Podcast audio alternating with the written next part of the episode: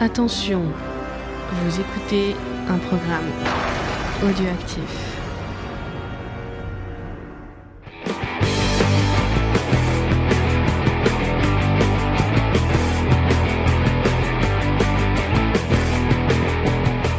Salut à tous et bienvenue dans Comics Discovery, l'émission qui vous fait découvrir le monde du Comics Voilà, Moi, je fais exprès Putain, vous êtes pas très, vous êtes vachement réactif. Il y a du, Moi, il y a du lag. Moi, ça Euh, m'amuse de te laisser comme ça dans le vide. T'es vraiment méchante. Euh, salut Faye, ça va? Oui, ça va. Et toi? Ça va, ça va. Euh, nous sommes avec Jean aussi. Salut Jean. Salut James, salut Faye, salut tout le monde. Salut. Et euh, vous l'aurez peut-être compris, euh, il y a un peu de latence. On n'est pas euh, en direct euh, ensemble autour d'une table, mais autour d'une de la table virtuelle d'internet, euh, car nous avons un invité spécial euh, pour ce ce dernier épisode de, de l'année. Nous avons invité le Père Noël, non, euh, on a invité Oh, oh, oh. Spades. Salut. Mais c'est peut-être le Père Noël aussi, on sait Ah pas. hein. peut-être, peut-être, on ne sait pas. Moi, je suis plutôt le père fouettard, moi, mais c'est pas grave. D'accord. Le père le père fouettard du du comics game. Bah, ça peut plaire, hein, ça peut plaire. Ça va Spades? Oh bah oui, chez vous. Ça, va. ça va. Alors, aujourd'hui, on vous parle de Kingdom Come, euh, petit programme. On va débuter comme d'habitude avec les, les petites news euh, comics de la semaine. Euh, on va, enfin, Faye va vous faire la checklist des y a trucs qui ne sortent. rien. Voilà. Il y a rien, on est en décembre en même temps, il y a rien qui Alors, il y a des livres Star Wars qui sortent, euh, notamment le guide visuel est, mercredi. ça commence, ça commence. Ah non mais je non mais de toute façon je vous préviens je suis excitée et euh, grave mercredi Star Wars donc je suis à fond voilà. Euh, après, c'est Jean qui va nous parler euh, de Kingdom Come. Ouais. De Kurt, euh, non pas Kurt Busiek, pour euh, Mark, Mark Wade. Wade. Euh, je confonds avec les news. Mark Wade et Alex Ross. de. Max, Mark Wade et Alex Ross. Je t'allais dire Kurt Cobain franchement. Kurt Cobain, non. Et euh, on va finir comme d'habitude avec des petits recos culturels. Si j'y pense, et cette fois j'y penserai. Je dis à tout le monde de penser à une reco et j'ai même pas pensé à la mienne. Je vais y penser. Moi cette euh, semaine je pense à rien. Au hasard, tu vas penser, euh, ta reco, ça va être d'aller voir Star Wars le mercredi, c'est ça? Voilà et j'y retourne le jeudi matin aussi. Euh, ouais, ouais, on, on verra. Non, on va, James. on va commencer. Ouais, je, je vais subir. je vais Ah, déjà subir. mercredi t'as Mathieu et moi en stéréo. Déjà, j'ai subi ce week-end. J'ai dû monter le podcast sur. euh, D'ailleurs, pour les gens Oui qui qui est sorti Star Wars Rebels. le, le en série sur Star Wars Rebelle qui est sorti. Euh, Ça va je l'ai fait sans toi c'est bon. Oh, j'ai pu, j'ai pu passer euh, entre les, mailles du, les, les mailles du filet. On t'a donné envie quand même un peu de te Non, pas du tout. Oh le vilain. Le vilain. Mais c'est moche, elle est moche cette série, Mais- faut soyons d'accord. Oh, on dirait tu des regardes pas ça, tu regardes l'histoire. Oh là là. Euh, ça vous parle à vous, euh, Star Wars Rebelle Non, pas du tout Absolument Pas pas. du tout. ah, voilà. Bah il faut regarder, c'est bien. Bon, bah, Vous écouterez le Geek en série, vous me direz si ça vous a donné envie ou pas. Euh, mais on va commencer avec des petites news. Et euh, on va commencer par un truc un peu... Un peu non, c'est- plus... Je sais pas si c'est marrant ou triste, vous me direz à la fin de la news. On va parler de Ber- Bernie... Alors, j'espère que je vais le, le bien le prononcer.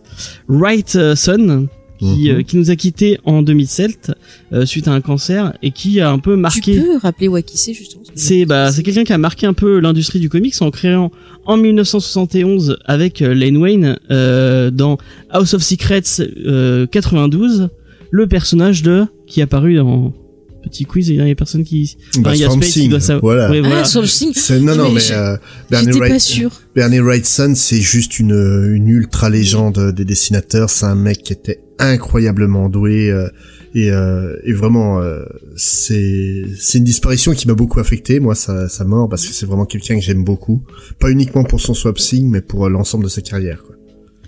ouais c'était un spécialiste de l'horreur il était euh, appelé euh, Master of Macabre Oh oui. Ah c'est lui. Oui. J'ai entendu ça. euh. et euh, bah, c'est quelqu'un qui est pas enfin je sais pas si je dis des conneries et là Spade pourra me le dire en direct si c'est vrai ou pas Ah il aura pas lu allé sur sur plusieurs Twitter. sites qu'il est- qu'il avait- qu'il était pas très prolifique parce qu'il il avait un vrai souci du détail et que c'est pour ça qu'il mettait un peu de temps. Oui, c'est c'est un peu l'équivalent du dessinateur de Berserk euh, dans, dans le manga. C'est un c'est un mec qui va repasser mais une vingtaine de fois sur sa planche pour qu'elle soit absolument parfaite. Mais résultat des courses, quand t'as quand t'as une planche de Bernie Wrightson, elle est parfaite. C'est Et ben justement, euh, il y en a une qui s'est vendue euh, aux enchères il y a Mm. pas il y a pas très longtemps cette semaine pour oui de quoi oui? Non, je voulais demander si euh, Spades il avait ben euh, des euh, des conseils, des recours. Ah, des justement, recos, ouais, ouais. euh, parce que j'aimerais bien découvrir Ah, un peu pourquoi pas, plus. Parce que j'ai Bah, dû voir son something. En, en français, euh, enfin qui est publié en France, tu peux trouver facilement euh, Batman euh, le culte chez Urban. Ah, c'est lui? Ouais. Oh là là, oui, c'était euh, c'était Ah, assez ouf ça. Et il, te- sort des planches qui sont absolument incroyables. Mhm. Notamment une planche où euh, lui, euh, où Batman et, euh, et Robin sont dans des égouts avec des, des cadavres de tous les côtés. La planche, elle est à, à glacer le sang vraiment. Euh, sinon, euh, de mémoire, ça doit être euh, Delirium qui publie en fait les anthologies euh, Creepy et Eerie, qui sont en fait deux. C'est pas Akileos plutôt? Euh, je sais plus, c'est l'un des deux. De toute manière, quand vous voyez Delirium ou Achilleos, vous pouvez acheter les yeux fermés, c'est de la qualité. hein. Euh, en fait, les, les archives euh, Creepy et Eerie, donc chez l'un des deux, et euh, vous retrouvez, euh, c'est vous retrouvez régulièrement des histoires de, de Right Sun parce qu'il y a beaucoup euh, publié chez eux. D'accord, bah je note tout ça.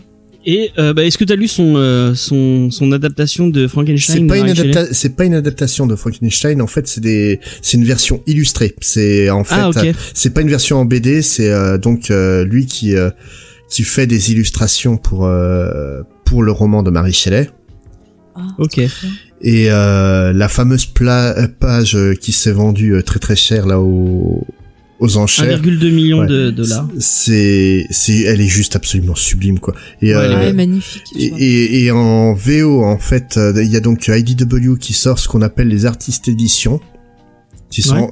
qui sont en fait des énormes volumes euh, où en fait euh, IDW va rechercher toutes les planches originales auprès des collectionneurs, euh, des artistes et compagnie pour reproduire le bouquin, mais uniquement avec des reproductions à fidèles à 100% à la planche originale. Et donc là, ils ont, ils, ils vont sortir un artiste édition sur le Frankenstein de, de Bernie Wrightson. Ah, mais c'est une bonne idée de cadeau, ça, je trouve ça, ça Ouais. va être chouette à voir. Et c'est des, des objets qui sont très chers, faut compter 120 euros le bouquin en moyenne. Mais Ah mais mais non, mais c'est c'est les reproductions en taille, le même grammage de papier et compagnie. Hein. C'est quand je te dis que c'est une reproduction fidèle, c'est pas juste une impression. Et Ah euh, ouais, c'est des beaux livres. et, et c'est c'est vraiment ouais des des bouquins euh, bah c'est des bouquins précieux hein, malheureusement parce que les les planches elles tendent à elles tendent à disparaître euh, à cause des collections justement. Et justement d'avoir des reproductions comme ça, de voir comment ça a été fait, c'est super intéressant. C'est cool. Mais moi, le Frankenstein, il me tente bien parce que j'adore ce livre déjà. Et une version illustrée, ça me. Ouais, ça en me plus les dessins sont sont vraiment. Mais c'est sorti vraiment, en France, vraiment la version illustrée parce que Euh, je crois pas non. Bon, ben, je chercherai en anglais. Mais en- euh, le truc qui est un peu un peu triste euh, dans tout ça, c'est que j'ai entendu beaucoup de gens qui disaient euh, que bah c'est 1,2 million de dollars qui ont, été dépensés pour pour cette planche. Mhm. Euh, déjà, bah apparemment le reste de son travail est pas aussi coté que ça. Euh, donc euh, elle se- c'est c'est un record pour euh, pour son travail parce que c'est c'est euh, c'est pas des planches qui se vendent beaucoup non? Oui, mais mais ça reste en fait le son travail sur Frankenstein est considéré par tous les les amateurs de Wrightson comme étant euh, son magna opus quoi. C'est vraiment son chef-d'œuvre euh, absolu. Donc euh, après c'est normal que ça soit surcoté par rapport au reste de son travail. Mhm. Et euh, Ok. mais euh, oui après euh, un million deux pour une planche, je trouve ça aberrant quand même quoi. Et euh, et ce qui est un peu aussi aberrant, c'est que bah c'est plus que ce qu'il a dû se faire dans toute sa carrière euh, en tant qu'illustrateur. C'est c'est le, Euh. c'est le souci des ventes aux enchères. Hein. Euh, Van Gogh est resté un, un inconnu toute Oui, sa vrai. vie et puis euh, aujourd'hui, tu as Van Gogh, tu vas le vendre 20 millions de dollars quoi. Et euh, mais euh, c'était Cœur Music justement parce que c'est c'est toi qui avait qui, a- qui a après une, une news dont tu voulais parler autour de Cœur Music qui rappelait sur Twitter bah, qu'il est qu'il est mort avec une grosse grosse dette euh, auprès de l'assurance maladie Mm. et il y avait Ouais. des gens qui disaient ce serait peut-être cool que bah, une petite partie de cette somme aille aux héritiers de aux héritiers de Ah, parce que c'est même pas eux qui touchent ça en fait. Non, non non, c'est- c'est euh, C'est le propriétaire de la planche, hein, c'est une planche qui a été vendue euh, il y a longtemps, et puis c'est les, les Mm. propriétaires de la planche qui vont toucher les sous. hein. C'est le, c'est le problème euh, tout le temps avec euh, avec le principe des, de la vente des planches originales. hein. Ouais, mais c'est dommage parce qu'ils pourraient faire un petit geste, euh, effectivement. euh. Bah, bah ouais mais en même temps, enfin, Si le propriétaire euh, est cool, il le fera. Après, euh, ça, ça, à sa charge à lui, mais mais oui, ça, et, et même ça serait bien euh, tout simplement que euh, bah, l'industrie du comics se rende hommage à, à un de ses maîtres. Oui, qu'ils arrêtent d'enfler ces artistes, leurs artistes et leurs auteurs, ce serait pas mal, déjà, Ouais. je pense. Je pense que ça, déjà par là, ça, ça serait bien de commencer, quoi. mais il a été enfin il a été reconnu quand même parce qu'il fait il est j'ai vu qu'il était dans le le Hall of Fame de. Non, non, mais c'est une vraie légende. Hein. C'est Ouais. c'est c'est une légende absolue, mais ça n'empêche pas que voilà, comme la majorité des grands artistes, il a fini euh, sa carrière euh, pas dans la misère, mais pas loin, et puis que que médicalement ça a été extrêmement dur pour lui, quoi. Et on, on a de plus en plus d'histoires de de Marvel qui va aider les anciens artistes euh, à, à s'en sortir financièrement. Je pense notamment à au créateur de Raccoon, euh, de Rocket Raccoon, qui est Ouais. donc qui est donc euh, qui est suite à un accident euh, est entièrement paralysé, qui a des fractures médicales extrêmement lourdes. Et euh, à la sortie de Guardian of the Galaxy, quand l'histoire s'est révélée, Marvel a fait non, vous inquiétez pas, ces frais médicaux, on va les prendre à notre charge. C'est bien de leur part, mais c'était peut-être pas la peine d'attendre 20 ans pour se décider à faire ça, quoi. Quand t'as un mec qui te rapporte une fortune, t'essaies d'être cool avec.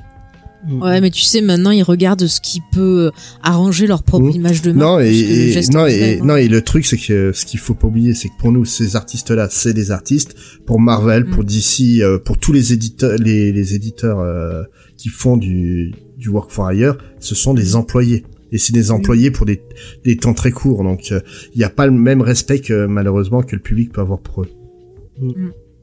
Non, mais c'est vrai, t'as raison de le rappeler, hein, franchement. Avec souvent un travail qui est pas, enfin quand ils designent ou quand ils créent un personnage, ça leur appartient absolument pas. Et- Ouais. Ouais, c'est ça. coup, Et euh, puis des fois aussi, on leur donne des, canda- des cadences de, de travail aussi qui sont des fois in- infernales aussi, quand ils ont des, des délais des fois assez courts entre Mm, mm, différentes, euh, différents épisodes. euh, Quand tu vois tous les gens qui prennent des retards sur. un- Bon, on se plaint, mais tu vas au Japon, c'est quand même pas mal aussi euh, compliqué hein, pour les mangaka. Ouais, mais regarde les- mais les, les mangaka ils ont des assistants pour les aider. Tandis qu'un Ouais, alors dessinateur que de eux, comics, ils ont rien. Après, un mangaka doit fournir un épisode par semaine, ce qui est pas le même rythme non plus. Donc, donc ce qui Ouais. explique les, as- les assistants. Mais le, le dessinateur de, co- de comics, il doit dessiner son épisode en un mois. Et, euh, et même pas en un mois, parce qu'il faut qu'il le fournisse à l'encreur, qui après doit le fournir à, à, au- Au coloriste. au coloriste et après au lettreur.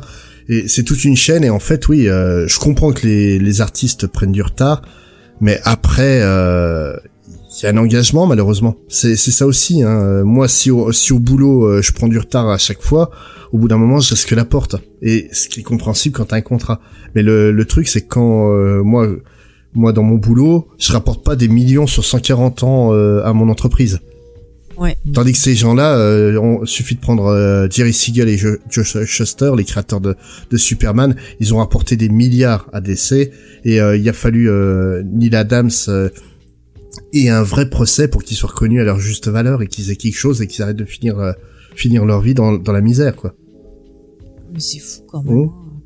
Franchement, je suis étonnée qu'il n'y ait pas un film qui raconte l'histoire du comics, euh, vraiment tous les soucis qu'il y a eu euh, par le biais d'un artiste ou un truc comme ça. Je trouve que c'est pas assez montré en fait ce côté-là d'industrie. Mm. Parce que ça reste, je pense, quand même assez mineur. C'est quelque chose qui va t'intéresser seulement quand t'es vraiment passionné de comics et que tu vas t'intéresser aux auteurs et aux artistes. Là, nous, Ah, ça et nous concerne parce que je pense on est vraiment impliqué dans le milieu. Et, et- Et après, quand t'es... et en quand fait, euh, je, je- je suis désolé de te couper, mais en fait le Non, le truc c'est que oui, comme tu dis, ça nous intéresse nous sur la réalité parce que le le fait c'est qu'on connaît ces gens-là, mais il y a des manières d'en parler de manière plus ou moins détournée. Euh, Je pense notamment euh, là, il y a eu une annonce qui est tombée il y a pas longtemps sur euh, le roman de Michael Chabon, euh, les les aventures de Cavalier Clay Qui va être adapté en série télé. Les aventures de Cavalier Clay, ça raconte la genèse du comic book à travers deux, deux, deux, auteurs euh, fictifs, donc euh, Joe Cavalier et Sam Clay, qui sont deux cousins. L'un est né en Europe de l'Est euh, bah, durant les, années 30 et a dû émigrer aux États-Unis chez son cousin, donc Sam Clay, euh, parce que il y, avait la guerre en Europe et que sa famille euh, s'est fait, exterminer par les Juifs, par les nazis. Ouais. Et euh, donc ça raconte l'histoire de ces deux jeunes là qui sont euh, qui sont pleins d'une rage parce qu'ils sont, ils sont ils sont juifs, ils se prennent l'antisémitisme dans la gueule. Euh, ils, ils se prennent l'Holocauste dans la gueule. Le- L'Amérique, c'est pas le pays de la liberté, hein, comme le dit le générique de, de Tom Sawyer, malheureusement à cette époque-là. Et ils vont se lancer à fond dans le comics parce qu'ils ont pas d'autre choix. Et euh, C'est intéressant. T'en as pas parlé dans un comic de ce truc? Euh, non, je crois que je t'en ai parlé dans un euh, calendrier de l'avant l'an dernier, je crois. Ah, oui, ouais. c'est ça. ouais, Et euh, c'est un roman qui est absolument fou qui, et qui euh, est très très renseigné sur euh, sur la genèse de l'industrie et en, en parler à travers ce- cette manière-là, d'une manière fictive, alors qu'on- qu'il y a des vrais éléments de, de réalité dedans. ça peut intéresser le, le lecteur parce que le roman euh, de Michael Chabon a été récompensé du prix Pulitzer et puis euh, et c'est un roman qui est qui est culte aux États-Unis, mais et en série télé, je pense que ça peut avoir un gros impact aussi. Bah, franchement, ouais, ça me, ça me tente bien de découvrir ça. Ouais, le pitch a l'air cool. Mm. Non, c'est c'est Ouais. vraiment un excellent roman que que j'aime beaucoup. Bah, c'est bien, on fait des recos en plus. en Ouais, même temps. voilà, il y a une reco avant les reco. euh, bah, tu vas garder la parole parce que tu voulais nous quand quand je te parlais des news tout à l'heure, tu me parlais de Marvel Snapshot. Ouais, tout Et à fait. j'avais- pas trop euh, et du coup comme je parlais de Buzik euh, juste avant euh, qui avait tweeté, euh, donc c'est un truc autour de euh, bah, du premier euh, un des premiers travaux de de Alex Ross dont on va parler tout à l'heure, donc Marvels. Oui. Euh, Est-ce que tu veux tu veux un peu développer euh, Bah en, en fait, euh, il y a bon, plus de, de 25 ans déjà est sorti euh, donc euh, Marvels, qui est donc un, une, une mini-série euh, scénarisée par Kurt Busiek et dessinée, enfin illustrée par Alex Ross, parce qu'on peut plus, on peut pas appeler ça du dessin, hein, ce que fait Alex Ross, et qui est en fait un, un regard sur l'univers Marvel à travers euh, l'objectif d'un photographe qui a commencé donc sa carrière en tant que jeune reporter dans dans les années 30, qui a vu l'émergence des, des super-héros à cette époque-là, et qui va vivre euh, à travers le, le temps toute la toute l'histoire de Marvel. C'est un comics qui est qui est excellent, c'est un bijou, hein, vraiment. Ça, c'est bah c'est comme tout le travail de Kurt Busiek, c'est plein de cœur réellement. C'est euh, s'il y a des moments qui sont très poignants. Et en fait, Marvels par moments, ça revient dans dans le dans le giron de, de Marvel Comics où euh, donc là récemment on sort un, un un épilogue à Marvels et surtout en fait Kurt Busiek est- va diriger un projet qui s'appelle Marvel Snapshots qui est tout simplement euh, donc là il va réunir euh, des équipes créatives donc euh, c'est il va prendre des, des auteurs qu'il aime beaucoup avec des dessinateurs qu'il aime beaucoup. Il leur a demandé en fait de créer des, des histoires en en un, en un épisode, bon, ça sera des épisodes euh, doubles, donc euh, à peu près une cinquantaine de pages. Il y aura, il y aura huit épisodes et chaque épisode va en fait va se concentrer sur un personnage important de l'histoire de Marvels. Et donc le, le premier qui va sortir, ça sera au mois de mars et euh, ça sera donc euh, Marvel Snapshots numéro 1 sur euh, Namor, donc le, le submarin- Submariner. Et ça sera donc écrit par euh, par Alan Brainerd, qui est donc euh, plus connu comme étant un scénariste de série télé, et, euh, par, et dessiné par euh, Jerry Ordway, qui est donc euh, un grand grand dessinateur. Et donc ça va se concentrer forcément sur le prince d'Atlantis. Ça sera une histoire qui va se passer durant la Seconde Guerre mondiale, vu que Namor était un des, des premiers super-héros de, de Marvel et qu'il était impliqué dans la dans la Seconde Guerre mondiale. Donc moi personnellement personnellement c'est un truc que j'attends beaucoup. OK. Tu l'as lu euh, Jean toi Marvels? Euh, oui, je l'ai lu, ouais, je l'avais lu il y a quelques temps. Euh, Mais j'avais beaucoup aimé aussi, j'avais trouvé ça très émouvant, euh, notamment la fin. Mm. Et euh, ouais, c'est une qualité que qu'a Kurt Busiek, euh, qui est vraiment, je trouve, euh, il a fait plusieurs choses. Il a fait euh, la série Secret Identity de, enfin avec Superman Mm. et euh, Creature of the Night euh, pour Batman. Ouais. Et en fait, où il est vraiment, on voit vraiment son talent pour Et puis- amener le Et parler du réel dans voilà les univers et, super-héroïques. et, et Astro City aussi qui est qui est son œuvre majeure euh, Ouais. qui- qui est- c'est vraiment un, un auteur qui a énormément de cœur et qui a- et ça se ressent dans, dans ses comics et euh, Marvel il y a notamment un passage sur euh, sur les sur les mutants et les X-Men honnêtement il laisse pas indifférent quoi Bon, après, ce qu'il y a avec Busiek, c'est qu'il prend un peu trop de temps pour écrire. C'est bah, sur- c'est surtout qu'il a été très très malade euh, récemment aussi, ouais. donc c'est vrai. euh, forcément pour ça que le Creature of the Night 4 on l'a attendu pendant un an et demi quoi Mm. C'est vrai. mais bon je l'ai lu et puis, c'était chouette Ça, ça vaut le coup, ouais. Bah moi j'avais lu que le premier euh, chapitre je crois de Marvels mais je- pourquoi pas on pourrait la traiter un jour dans l'émission. Euh, Non, ça vaut vraiment le coup, c'est vraiment une bonne histoire. hein. Moi, j'ai pas lu. Donc, je vais rien dire. Mais Bah, pourquoi pas je ça te, me je te conseille, je te conseille de le lire hein, parce qu'il vaut, il vaut vraiment le coup et puis il est pas très. euh, je crois qu'en plus il va être réédité dans pas longtemps euh, chez Panini. Ah bah écoute, j'irai voir mais ça. je crois que t'as pas trop aimé bon on en parlera après de Ross. euh, mais dessins. Non, c'est- enfin, je vais expliquer. Je vais expliquer. d'accord d'accord. C'est vrai que j'aime pas, c'est qu'il y a un truc dans le dessin, le, le côté réaliste. Euh, bah, j'expliquerai dans le truc. On en parlera Voilà. tout à l'heure. Euh, du coup, on va, on va enchaîner sur les news et euh, on va reparler d'une renaissance, puisque je vous avais parlé il y a quelques, il y a quelques mois, peut-être, euh, du, euh, du renouveau de, du studio Telltale Games, euh, qui, euh, qui allait relancer la, la licence Walking Dead euh, qui avait été mise en pause. Et il y a une autre licence qui était faite par le même studio qui, est, qui avait été mis en pause et qui va revenir. C'est euh, Wolf Among Us euh, numéro 2, euh, donc tiré du comics, euh, du fabuleux comics de Bill Winningham et de Mark euh, Buckingham, Fables, dont on a déjà parlé dans une émission. Si vous l'avez pas, Faut le lire. faut- faut- lisez Fables, c'est, c'est vraiment très cool. Mais lisez, lisez tout Vertigo, hein, c'est Vertigo, c'est génial.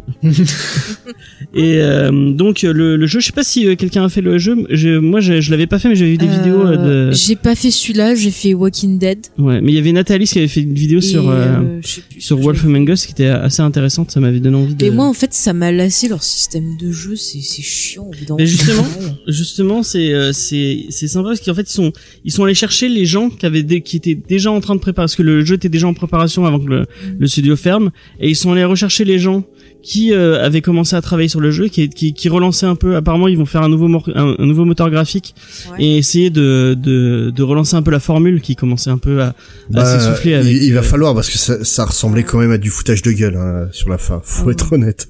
Ah ouais, non, mais totalement. mais en tout cas bah euh, un Wolf Among Us 2 je sais pas si tu tu l'as fait toi Spades le jeu? Ou à l'époque, oui, donc j'en ai peu de souvenirs, je, je dois avouer.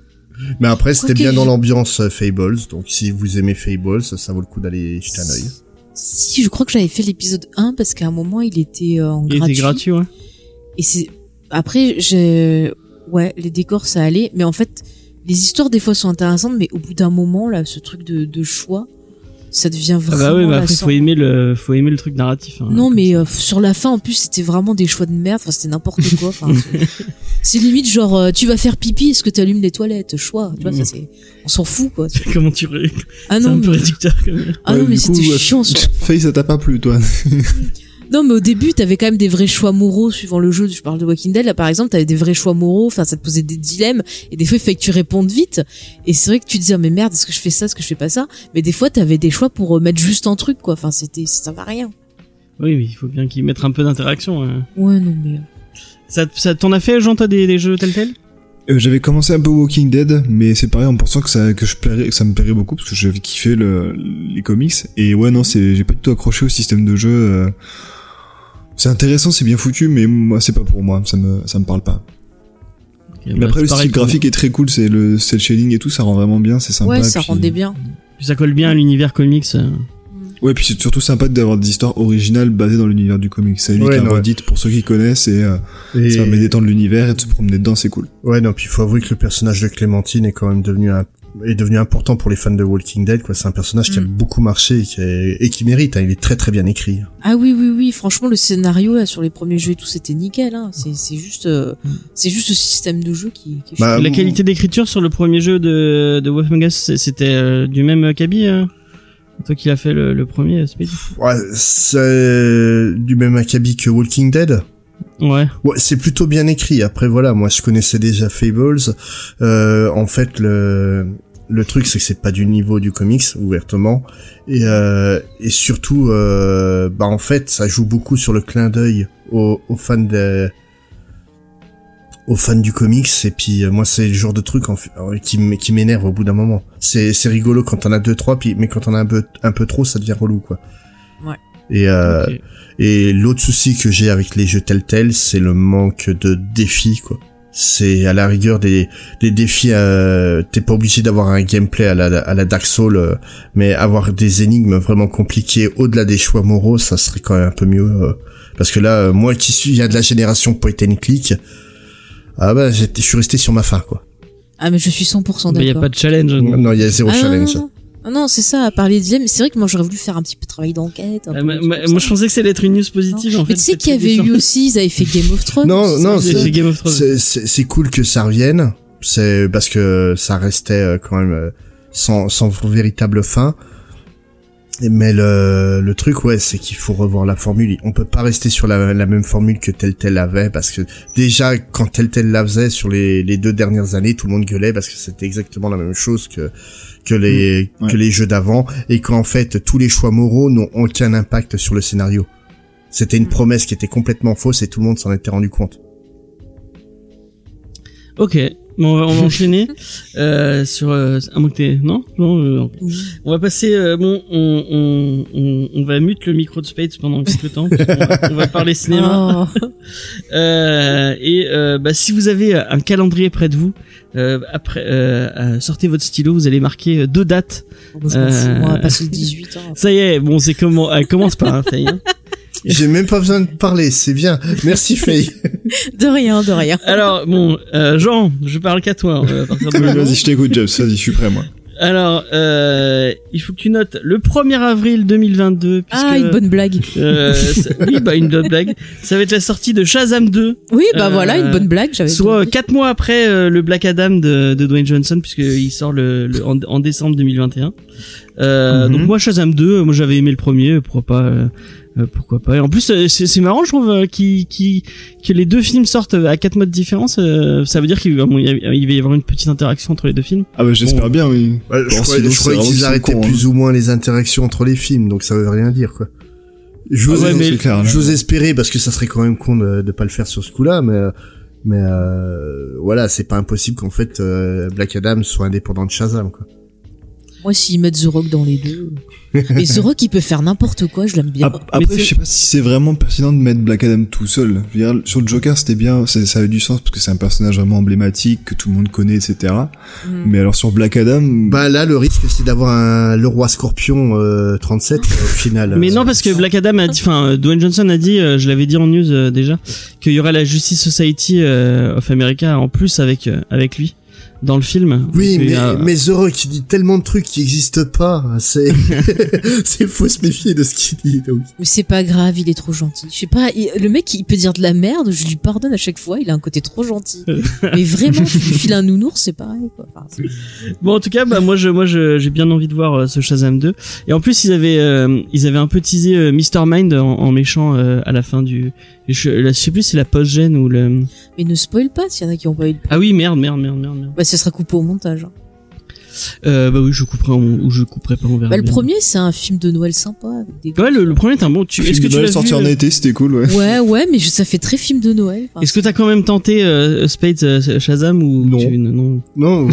Voilà. non, mais moi, Bon, les, ça, a- c'est- les, les adaptations de comics au cinéma et à la télé, faut Qu'est-ce que pas tu- trop m'en parler parce que je ne les vois pas. Donc, je sais même pas ce que Oui, vaut oui. le film.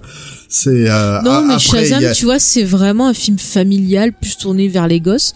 Et je trouve ça plutôt sympa. Bah. Là, tu te mets ça un petit Noël, ça casse pas non plus trois pattes à un canard, mais c'est sympa. Oui, non, puis Za- Zachary Levi est un acteur qui a ma sympathie à la base, mais, euh, Ouais. mais voilà, c'est, c'est, ça me convainc pas euh, suffisamment pour aller voir le film. Et j'ai, j'ai aucun euh, a priori négatif dessus, hein. C'est juste que je, je n'aime pas les adaptations de comics. euh.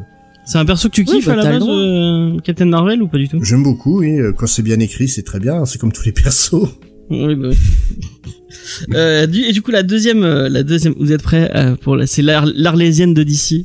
Oh. Euh, on a enfin une, Ah non, pas Flash encore. hein. si, Oh là là, une date pour Flash ça qui m'intéresse. sortira pas. le 1er juillet 2022. Pff, je suis pas là. Euh, toujours avec le même, toujours Andy, euh, Andy Muschietti pour l'instant euh, à la réal, euh, sachant que c'était le septième réalisateur en qui était sur le sur le projet. C'est euh, quand Michael Bay? Non, mais on va être honnête, le DC EU, il est mort. Il y a plus rien, quoi. C'est, c'est ils ont beau dire ce qu'ils veulent, Ils ce qu'ils veulent, sortir. euh, ça fonctionne pas. Ils viennent Mais de faire sort- un milliard de dollars, mec. Mais hein, ça sort. euh. Oui, mais on te parle des vieux trucs. Ouais. à Flash, ça sortira Ils, pas. ont- ils ont fait un milliard de dollars avec quoi?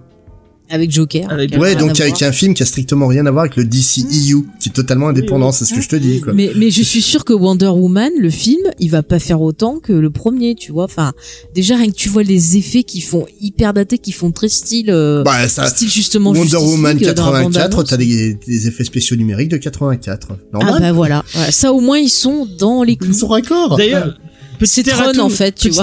la, la semaine dernière on parlait justement de ce de ce euh, trailer du trailer et euh, j'avais dit bon je, Spade va prépare-toi à hurler Ah. euh, j'avais dit euh, ah mais euh, qu'il me semblait bon je- j'avais dit avec des guillemets hein, comme d'habitude que euh, la l'armure euh, un peu Senseiya qu'on voyait dans euh, dans euh, bah, dans le trailer Oui. euh, mais du coup qu'on retrouve dans Kingdom Come euh, j'ai- est-ce que c'est un truc de Kingdom Come ou c'est un truc qu'avait on avait déjà vu avant? Parce que Bon. moi, euh, comme un con j'avais dit que c'était Ouais, un truc de Grant Morrison De quoi Une armure euh, type euh, spartiate Type Shira, quoi. Bah là, euh, bah exactement, parce qu'elle a exactement la même armure dans le trailer. je- T'as pas dû regarder le trailer. Absolument la- pas. Non, mais la- elle a la- c'est vraiment un total. c'est- c'est- Elle a la même armure que qu'elle a dans Kingdom Come en fait quand elle se quand elle s'habille en, en or avec le. Ouais. Non, ça c'est un, un truc qu'on retrouve dans, dans pas mal de comics. Déjà dans les années Mm. 60, je crois qu'elle avait une armure du style là. Ouais. Ok. Donc, euh, Mais euh, tu sais ce que c'est à mon avis, James l'armure? C'est comme elle a son côté demi-dieu, ça va être euh, l'armure parce qu'elle va utiliser ses pouvoirs de demi-dieu. C'est c'est du c'est comme c'est comme Seiya quand il chope l'armure euh, de la balance, c'est la même chose. C'est tellement C'est pas l'armure de la balance qui met. C'est l'armure de la balance. Sagittaire, Sagittaire, ou ouais. Sagittaire. Mais c'est tel- c'est tellement vu ce que ça va être un truc comme ça. Euh, Enfin bon bref, euh, on va parler avec Jean plutôt. Alors Jean, Flash. Euh, ouais, non, pff, le film Flash, autant, Marc Shazam, moi je suis chaud, mais alors Flash, euh, moi je te dis, truc, James, ouais. il a changé sept fois de réalisateur et tout, ça vraiment, ça pue le, le- l'échec industriel, c'est... mais s'il ramène Marc Hamill en méchant, moi je vais voir. Mais pourquoi Parce il mettrait Mark Hamill Eh en ben parce Ah qu'il bah, si. un méchant dans la série ouais, télé joue- il et qu'il est il dans joue la version CW. Ouais. Et il était revenu dans la version CW, il était Oh mais trop non, s'il y a pas les rogues, moi je dis pas, moi je, moi je vais pas voir le film s'il y a pas les rogues. Hmm, fou, moi je veux Marc Hamill. Non, moi je veux, les- moi je veux Captain Cold au moins, s'il vous plaît. Ils vont, ils vont, rien que pour toi, ils vont prendre le mec de Prison Break et tout parce oh qu'ils savent non, que tu l'aimes non, bien. s'il vous plaît, s'il vous plaît. Rien que pour toi, ils vont aller le chercher. Je vais leur écrire, attends. J'aimerais bien revoir. Ah, si à Gorilla, tu connais mon amour des gorilles et des singes, j'y vais là, rien que pour ça. Rien que pour on, ça. on prendra Zaius avec nous. Et on- Voilà, voilà. Euh, bon, on va, on va passer à une autre news un peu plus. Mais euh, tu sais, je suis sûr qu'il est capable de trouver des liens avec la planète des singes. Oui, oh, mais il est, il, il est très très fort pour ça. euh. Euh, du coup, on va passer à un truc un peu plus. euh, je pense que ça va plus faire plaisir à Spades. Euh, c'est une, une série euh, de réédition de, de, de comics euh, chez Panini et chez Urban. On va commencer euh, par euh, mars euh, mars 2020 où on aura deux titres euh, qui moi me, me plaisent bien. Enfin, même bon, j'en ai déjà. Je pense je sais pas si je vais le, le racheter, mais en tout cas, euh, c'est cool pour les gens qui ne l'avaient pas. C'est le titre culte de chez Vertigo et euh, chez, euh, je crois que c'était Warrior euh, en Angleterre. Euh, v pour Vendetta, Ah, euh, qui ressort en, en chez DC. oh, En... une belle édition, pourquoi tu veux le racheter? Ouais, bah, je sais pas. Elle est belle édition. Il est fou. On n'a jamais assez de V pour Vendetta. Ça dépend s'il y a des, des trucs en plus, oui, je, je Mais je crois qu'il n'y a pas de bonus Eh malheureusement. ben alors euh. c'est de la merde, tu prends pas. Donc euh, ils la ressortent en DC Black Label euh, chez Urban. Euh, donc bah si vous l'avez pas, euh, bah, c'est l'occasion de le récupérer euh, euh, dans une, un nouveau format. Je sais pas s'il y aura. je, je peux faire une version audiobook, je vous le lirai. en prime. Mais euh, bah, si vous avez si vous avez pas vu lu ce titre, lisez-le. Euh, si vous n'avez pas vu le film, ne regardez pas le film et lisez le, le comics plutôt, euh, parce que moi je trouve qu'il gâche. un Ah mais peu moi le- j'aime trop l'acteur qui fait le rôle. Ah moi je trouve que le le le, comic- Non, mais l'acteur, le film gâche euh, gâche pas. les, les, les twists du Mais film. je te parle pas du film, je te parle de l'acteur. Oh. Comment, James, une adaptation d'Alan Moore qui serait foirée Non, non, Ah. c'est pas possible, c'est pas possible. Ah moi j'adore la Ligue des Gentlemen Extraordinaires. C'est trop mon préféré. J'allais dire la même chose. Mais en tout cas, V pour Vendetta, Jean, est-ce que tu l'as euh, dans ta bibliothèque euh Alors je pense que mon père là, mais que j'ai jamais pris eu le courage de me lancer dedans pour l'instant. Ah ouais, putain. Je crois que c'est mon titre préféré d'Alan Moore, euh, moi. Euh, Moi j'aime beaucoup From Hell. Euh, Et je l'ai pas dans ma bibliothèque, il faudrait que je le chope. Euh, bah, on verra, ouais. Parce que ça aussi, c'est un gros Tu pavé. sais, James, euh. en janvier, c'est Ah ouais, formel, euh, c'est pas drôle. Hein. Ah c'est pas, mais j'adore tout ce qui a un rapport Vendetta avec non Jack plus, hein, c'est pas super drôle. Hein. Oui, oui, c'est sûr. De toute façon, Alan Moore de manière générale, en fait. Eh, vous avez vu, Ouais, il a décidé qu'il allait voter euh, à l'amour. Vous avez pas vu l'info? Ouais, Il a si, dit il a ouais, j'ai ouais. jamais voté et je vais voter. Ouais. Et il va pas voter anarchiste, je crois qu'il a dit qu'il voterait. euh, franchiste. Ouais. Oui, il a déjà voté, euh, puisque il c'est, Euh, Il a voté, c'était pour le truc euh, ouais, en pour le Parti Angleterre. travailliste. Il a voté, il a perdu. Euh, Super. voilà. Euh, on va, voilà, on va en parler fait, d'un les gens, ils ont eu peur. Parlons de trucs plus réjouissants que, que la montée des conservateurs euh, en, en Mais oui, Union mais, regarde, Alan Moore, il a dit qu'il allait voter. Les gens, ils ont eu peur d'y aller. Ils ont dit c'est pas possible, c'est pas possible, c'est la fin du monde. Non, Eh mais, ben, voilà. mais, mais justement, Alan Moore, le Brexit, V pour Vendetta, c'est logique. V pour Vendetta, c'est une vision de ce que sera le- l'Angleterre plus tard, certainement. Eh ben, Ah, ça, bon, ça- je vais rire jaune un peu quand même. Joyeux Noël. Euh, c'est un titre que tu mets dans, dans, euh, dans les trucs que tu conseilles, euh, Space, euh, V pour Vendetta, ou, ou pas du tout? Franchement, c'est typiquement le genre de titre que je conseille à des amateurs de BD qui lisent pas forcément du comics. C'est Ouais. le titre, c'est totalement accessible euh, pour un, un amateur de BD, on va dire euh, adulte. C'est un excellent, un excellent comics. tout simplement. C'est un titre que j'aime beaucoup. Après, un nouveau lecteur de comics qui vient de débuter, je, je le conseille pas fortement, quoi. C'est, ça peut un peu le rebuter. Déjà graphiquement, ça va un peu le surprendre par rapport à ce qu'il voit euh, dans les kiosques habituels.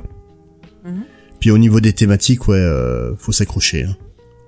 Après, si on aime ce type de thématique, ça peut être un, un facteur pour pouvoir Ouais. rester outre le côté graphique. Mais c'est vrai que si on n'est pas très amateur, Moi j'aime bien le. moi j'aime Ah mais moi j'adore le, le style graphique de V pour Vendetta, je trouve qu'il Ah. convient tout- totalement. Mais quand t'es habitué à un style classique de comics, euh, ça tranche Ah, ça fortement quoi. Mm, mm. Oui oui oui. Bah c'est comme Fromel, hein, la première fois que je l'ai lu, j'étais pas trop trop habituée et je me suis accrochée parce que c'était sur Jack l'Éventreur, mais c'est vrai que c'est euh, c'est quand même aussi un style euh, surprenant, hein, Mm. James. Mm, Bah c'est en noir et blanc en plus. Ouais. euh, euh, Ouais, non, mais même le style de dessin et tout, quand t'as pas trop l'habitude, euh, C'est vrai, c'est totalement vrai. ben voilà. Du coup ça ressort en mars chez Urban. Un autre truc qui ressort en mars chez Urban, C'est quoi? C'est Dick Grayson qui est, qui est mis à l'honneur. C'est vrai? Ah non, Dick Grayson. J'avais compris Dick, Dick euh, le, le- ah je vais y arriver. Le, le, le, le gars qui mène des enquêtes. Là, le Dick. Tracy. Dick Tracy. Non, ouais. c'est pas. J'ai entendu Dick, j'ai bloqué sur le reste. Non, c'est un autre enquêteur. hein, C'est. euh, Ça n'a rien à voir. Il n'a pas de, bah d'imperméable jaune. Donc tu t'en fous pas de Dick Grayson. Je savais que ça allait t'énerver. Attention, on parle pas, on parle pas mal de, de Nightwing. euh, du coup, c'est euh, bon, ça, ça va moins faire plaisir à Spade, je pense. C'est Nightwing New 52 de Calvin Gins et de Eddie Barrows qui ressort en intégrale. Euh, donc euh, c'est le premier volume qu'on aura sur deux normalement. S'ils mettent pas, euh, peut-être qu'ils vont mettre la série Grayson avec euh, en plus. Euh, je ne sais pas pour l'instant. Euh, vous retrouverez les épisodes 1 à 16 euh, bah, de Nightwing euh, New 52 et je crois le numéro 17 de Ah, je les avais lus, Nightwing Ouais, 52. ouais. Ils sont très, moi, je, moi, c'est une C'était série pas que j'aime bien. ouais. C'était pas trop mal. Euh, donc ça fait 423 pages pour 28 euros. Euh, franchement, c'est une série qui est qui, dont on n'a pas trop trop parlé. Peut-être pour l'occasion, on fera une émission dessus. Euh, moi, j'aime beaucoup cette série Nightwing. Elle est vraiment Ouais, elle sympa. était pas mal. Euh, et puis euh, Dick Grayson, c'est toujours euh, c'est toujours cool. Jean, tu l'as lu toi, Nightwing? Euh, non, pas du tout. Et ouais, ce sera Ouais, l'occasion. niveau- Au, au niveau de la Bat Family, je suis plutôt euh, Batman. Mais euh, ouais, non, pourquoi pas, ouais. Ok. Et toi, tu l'as lu, euh, Spade, cette. euh, Bien, bien sûr.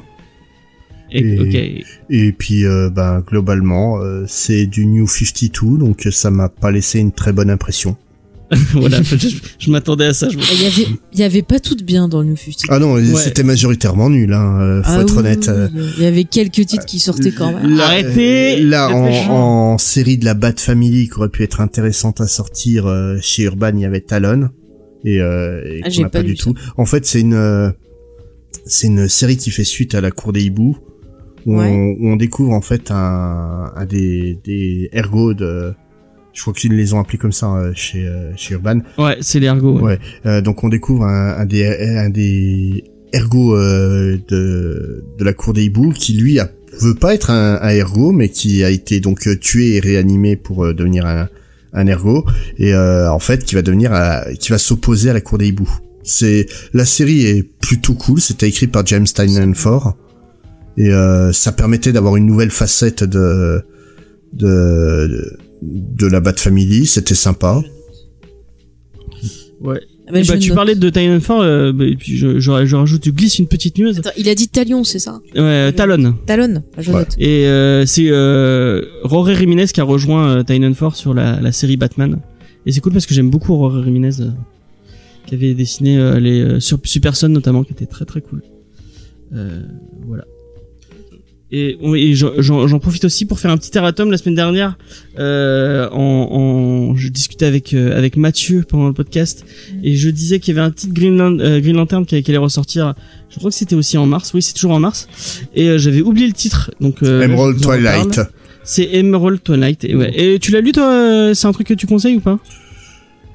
Euh, comment dire euh, C'est un titre fondateur du personnage. C'est très très important pour l'histoire de Hal Jordan. Après, c'est une série dans la lignée de Nightfall et de et de la mort de Superman. C'est pas forcément des lecteurs récents qui, a- qui apprécieront l'histoire. C'est vraiment si tu aimes Hal Jordan, c'est un titre c'est un titre important, mais est-ce que c'est vraiment à lire? Bonne question. Moi, j'aime beaucoup. Bah, Ça va sortir dans leur label euh, DC Confidential où c'est des Ouais. titres un peu plus. euh, Ouais. Bah non, mais Emerald Twilight, c'est pas un titre confidentiel du tout. C'est un titre qui est extrêmement important. Quand je te dis qu'il est du niveau de la mort de Superman et de, et de Nightfall, c'est pas une connerie. C'est un titre qui a autant d'importance pour le personnage. Après, euh, ouais, moi j'aime beaucoup, mais c'est vrai qu'un jeune lecteur serait curieux d'avoir son avis dessus. Ok, bah peut-être qu'on en parlera à l'occasion. Pour, pour Euh, expliquer pour expliquer plus ou moins l'histoire, c'est en gros suite à la bah justement on parlait de la mort de Superman suite à la à la mort de Superman, la ville de Al Jordan a été complètement rasée Ouais. et donc Al Jordan pète un plomb et décide de, de décimer euh, le Green Lantern Corp et de récupérer tous les anneaux de puissance pour essayer de, de reconstruire sa ville perdue. Et c'est là en fait qu'il devient réellement euh, Parallax.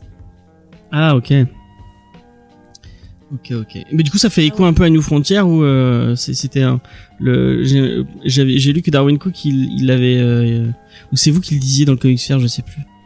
Euh, peut-être que c'était vous qui le disiez qu'il avait il avait il avait réécrit le Al Jordan euh, euh, parce que c'était le moment où il était en parallaxe donc il était plutôt Mhm. méchant que, Mhm. que C'était un truc qui gênait beaucoup Darwin Cook, ça la, la méchantisation des héros.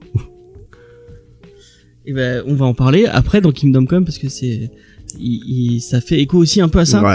Euh, et on va passer chez Marvel avec deux titres Marvel qui ressortent. Cette fois, c'est en février. Euh, avec un titre, bon, je pense que ça va faire plaisir à Spade, enfin pla- plaisir. Mais t'as fini de faire plaisir à Spade Mais j'y peux rien, c'est les news qui, qui sont. Euh, Ouais, ouais. C'est la mort de Captain Marvel de Jim Starlin et euh, de Doug Mounch Mhm. euh, qui ressort en février. Euh, donc euh, si vous avez pas lu ce titre, euh, J'ai pense pas que c'est lu, un- je connais Starling, j'aime bien. Ouais, je pense que c'est un titre marquant quand même euh, chez chez Marvel euh, Bah, c'est pour le Cosmic Marvel en tout cas. C'est un titre marquant pour l'industrie du comics tout court parce que c'est un des premiers euh, graphic novels, mais des vrais graphic novels, hein, pas les conneries qu'on trouve dans les dans les magasins et qu'on appelle graphic novel aujourd'hui. Non, une, une série en 12 comme Watchmen n'est pas un graphic novel, faut arrêter avec ça, ça m'énerve. mais euh, non, et plus que ça, en fait, c'est c'est une mort qui est extrêmement forte euh, parce que en fait, euh, Captain Marvel me- meurt du cancer. C'est- une euh, c'est en fait au lieu de le faire mourir héroïquement comme euh, comme euh, beaucoup de héros hein, euh, là il meurt vraiment d'un truc auquel personne ne peut rien. C'est inéluctable. On, on le titre s'appelle la mort de Captain Marvel et ça mène réellement à sa mort. Et c'est une mort qui est tellement symbolique symbolique qu'à chaque fois que Marvel a décidé de- d'essayer de revenir dessus tout le public a fait hop hop hop hop hop t'arrêtes tes conneries tout de suite. C'est pour nous on veut pas revenir là-dessus Vraiment. C'est, pour nous, il est mort d'une manière qui est, franchement, il y a des moments dans, je l'ai relu il y a pas longtemps parce qu'on va en parler euh, prochainement dans, dans un, dans un one shot first avec euh, Gray. Moi, c'est un titre, euh, encore aujourd'hui, il y a certaines pages, elles me mettent la, à l'œil. Quand t'as des personnes qui, en fait, le, tout le titre, c'est lui qui est sur le, euh, qui est en train de, d'agoniser et les personnes qui l'aiment qui vont le voir au fur et à mesure. Faith fronce ses sourcils en disant j'ai pas envie de lire un truc. comme Non, et c'est Euh, c'est- vraiment un titre sur le deuil. Et c'est un titre, euh, c'est un titre qui m'avait beaucoup touché à l'époque. Maintenant que que je suis plus vieux, que j'ai malheureusement j'ai connu le deuil, c'est un titre qui me touche euh, d'encore plus. Et euh, vraiment, c'est c'est vraiment un super titre. Voilà. Ok. Ah, moi, je pense que c'est vaut mieux ça, dire ça. Bon, on verra, on verra en février. euh. Peut-être pas la période où j'aurais envie de Bah, le tu, tu, Non, tu voilà. peut-être pas de cette émission là. Ouais, voilà. Euh, Jean, ça te parle toi la mort de Captain Marvel? Est-ce que tu l'as lu euh? Euh, non, mais du coup, ça me faisait penser, enfin, la description que vous en disiez, je suis en train de me dire, mais ils sont, ils se sont trompés, ça ressemble vachement à, à la mort de Captain Marvel, enfin, de Captain America, où, enfin, c'est pas la mort mort, c'est un moment où il est vu, où il a vieilli, Mm. et il est en train de mourir à cause du super sérum, et en fait, il a développé des espoirs de pouvoir télépathique, et ça me fait, je- pour choisir son successeur, et du coup, je me disais, mais ils parlent de ça, ils se sont trompés. Non, non. Et du coup, non, je connais pas du tout. Et euh, mais ça, ça a l'air vraiment intéressant, bah, effectivement, d'avoir un personnage qui meurt et qui meurt pour de bon, notamment s'il meurt vraiment d'un cancer, donc d'un truc euh, entre guillemets banal, et pas effectivement dans une grande bataille intergalactique euh, Non, mais pour sauver l'univers. Mais d'un point de vue strictement historique, ce titre est fou parce que Starlin propose ça sur un personnage, Marvel fait OK, il propose un nouveau format qui était jamais fait par Marvel, Marvel fait OK. Et le titre sort et à chaque fois vraiment en fait ils ont essayé de faire revenir euh, donc euh, Marvel l'original ils ont essayé de le faire revenir plusieurs fois parce que c'est un personnage qui est devenu euh, emblématique qui est surtout devenu emblématique grâce à sa mort ce qui est complètement surréaliste à, à la base et le, le truc, c'est que vraiment, la communauté comics fait un non général. Tu ne touches pas à ça. C'est euh, ils l'ont ramené sous forme de clone plus jeune, on a fait non. Ils l'ont ramené euh, une version alternative, on a fait non. Vraiment, c'est c'est tu touches pas à ça, c'est un titre parfait, faut qu'il reste en l'état. C'est il fait partie des morts intouchables de de Marvel. C'est lui et l'oncle Ben. Oui, ce que j'allais dire, ils doivent pas être très nombreux. ouais. Ouais, c'est ben en fait euh, pour euh, parler des des morts emblématiques euh, qu'on qu'on pense en intouchables, il y en a certaines qui sont très des résurrections qui sont très réussies, hein, que ça soit euh, ben, le, le Winter Soldier. En fait, personne n'aurait jamais pensé qu'on allait ramener Bucky, penser que Bucky allait revenir et ça donne une des meilleures histoires de Captain America. Et, un, et un personnage qui est pas inintéressant même s'il est sous-exploité à l'heure actuelle euh, chez chez Marvel et chez DC la résurrection de Jason euh, de Jason Todd en Redwood Ouais, ouais. on s'y attendait absolument pas non plus, puis ça donne une, euh, une histoire plutôt. Bon, je vais pas dire qu'elle est aussi bonne que le que, que Winter Soldier, hein, parce que non, franchement non. Mais mais ça donne un personnage qui est quand même super intéressant, quoi. Donc on peut faire revenir, mais des morts aussi emblématiques euh, que Captain Marvel, non, pas touche. C'est sacré.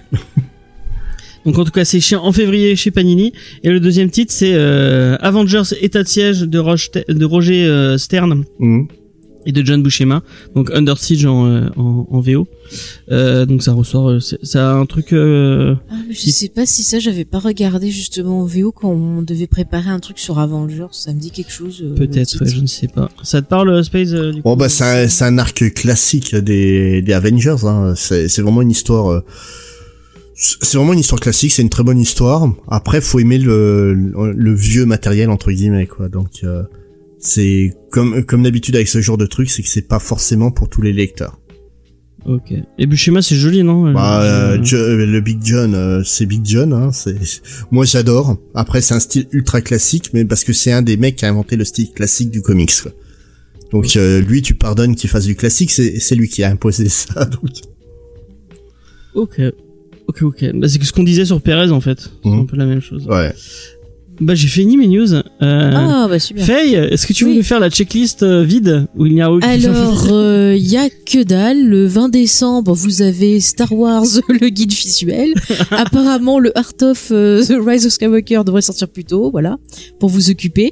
Euh, en comics Star Wars, il y a des choses qui vont Ah, sortir. est. Mais c'est nul, donc euh, on vous l'a dit la semaine dernière. Voilà, sinon en comics, il y a rien du tout. Revenez en janvier, voilà. Bah c'est tous les tous, euh, tous les tous les mois de décembre, c'est comme ça. hein. Mais A- bon, profitez-en justement, le fait qu'il y ait des pauses dans les sorties, profitez-en pour redécouvrir des vieux titres. C'est comme pour les séries télé, quand c'est la pause, moi j'en profite pour en découvrir de nouvelles. Donc euh, profitez-en, voilà. Ok. C'est fini, ça a été très fait. bonne. en euh, Merci beaucoup pour ce travail de recherche très, très. Ah ouais, écoute, euh, j'ai- sorti les cartes, la boule de cristal pour tout vérifier. Ah bah à une semaine Euh. de à une semaine de Noël, il y a plus rien qui sort. Hein. C'est déjà tout en rayon de toute façon. ah bah, Ouais, bah oui, oui. voilà. voilà. Euh, du coup, euh, j'en ai. Je sais pas si je l'ai dit. C'était le. ah Oui, si je l'ai dit que c'est notre dernière émission de de l'année. On prenait une petite on prenait deux semaines de pause. Et peut-être tu de devrais en profiter pour euh, rappeler aux gens qu'il faut absolument qu'ils écoutent le dernier récap de Watchmen parce qu'il se passe quelque chose d'extraordinaire là-dedans. Comme ça, avant de se lancer dans le. Ah oui, oui, oui, oui. tu vois, je, je fais ta promo. Euh, bah du coup la, la série est finie. Nous on a déjà vu le final. On va pas Chut, spoiler chut, parce qu'il y a quelqu'un qui, euh, qui ne l'a pas vu. Eh bien, il y a encore. Philippe Etchebest qui et apparaît. qui un autre enfin. qui s'en fout. Bon, je ne sais, je ne sais pas euh, que dire. Non mais parle de ce qui est important, de pourquoi Et il faut euh, ce qui est important, c'est que bah, dans le dernier récap, euh, on, on a On va faire gagner on va des faire choses. gagner deux titres de Watchmen. Donc si vous avez, si vous avez pas encore votre comics Watchmen, Ah ouais, vous avez euh, une dans chance sur deux. vous avez vous avez deux chan- on- Urban nous offre deux titres à faire gagner. Ouais. Donc il y en aura un qu'on fera gagner en live, je pense, avec les gens qui seront euh, parce que si vous ne le savez pas, c'est euh, les récaps de Watchmen, c'est une émission qu'on fait en live avec vous directement sur, Di- sur Discord. voilà, les gens qui viennent partager avec nous ben, leurs théories, leurs avis sur l'épisode. On s'est vraiment bien marré à faire ça, vraiment. Et si vous avez vu l'épisode, vous pouvez venir et euh, vous pouvez même euh, interagir directement avec nous dis. au micro Mm. et donner votre avis. Ouais. ce qui est très cool. Mm. Euh, nous, ça nous fait vraiment plaisir de faire ça. On- vraiment, euh, on a redécouvert. Enfin, ce type d'émission, c'est c'est vraiment, euh, on, c'est vraiment cool. On, on crée une petite communauté autour des, des fans de ça. Watchmen. On a été un beau groupe de Ouais. d'enquêteurs, de, théoriciens de l'extrême. on s'est bien marré. Et euh, en plus, euh, maintenant qu'on a vu le final, on a vu que vous aviez raison sur certains points. On va pas les dire lesquels. Chut, chut, chut. T'en dis déjà beaucoup trop, James. Tais-toi, James, tais-toi. Euh, mais en tout cas, euh, bah, le dernier aura lieu mercredi ou jeudi. Je ne sais pas encore comment on va se caler. Peut-être jeudi, ça serait bien. Peut-être jeudi, ouais. euh, et euh, vous pourrez gagner en Parce live. que mercredi, c'est une dure journée. En plus, quand je rentre, j'ai Mandalorian en plus. alors. Ah oui, c'est vrai. c'est vrai, c'est vrai, c'est vrai.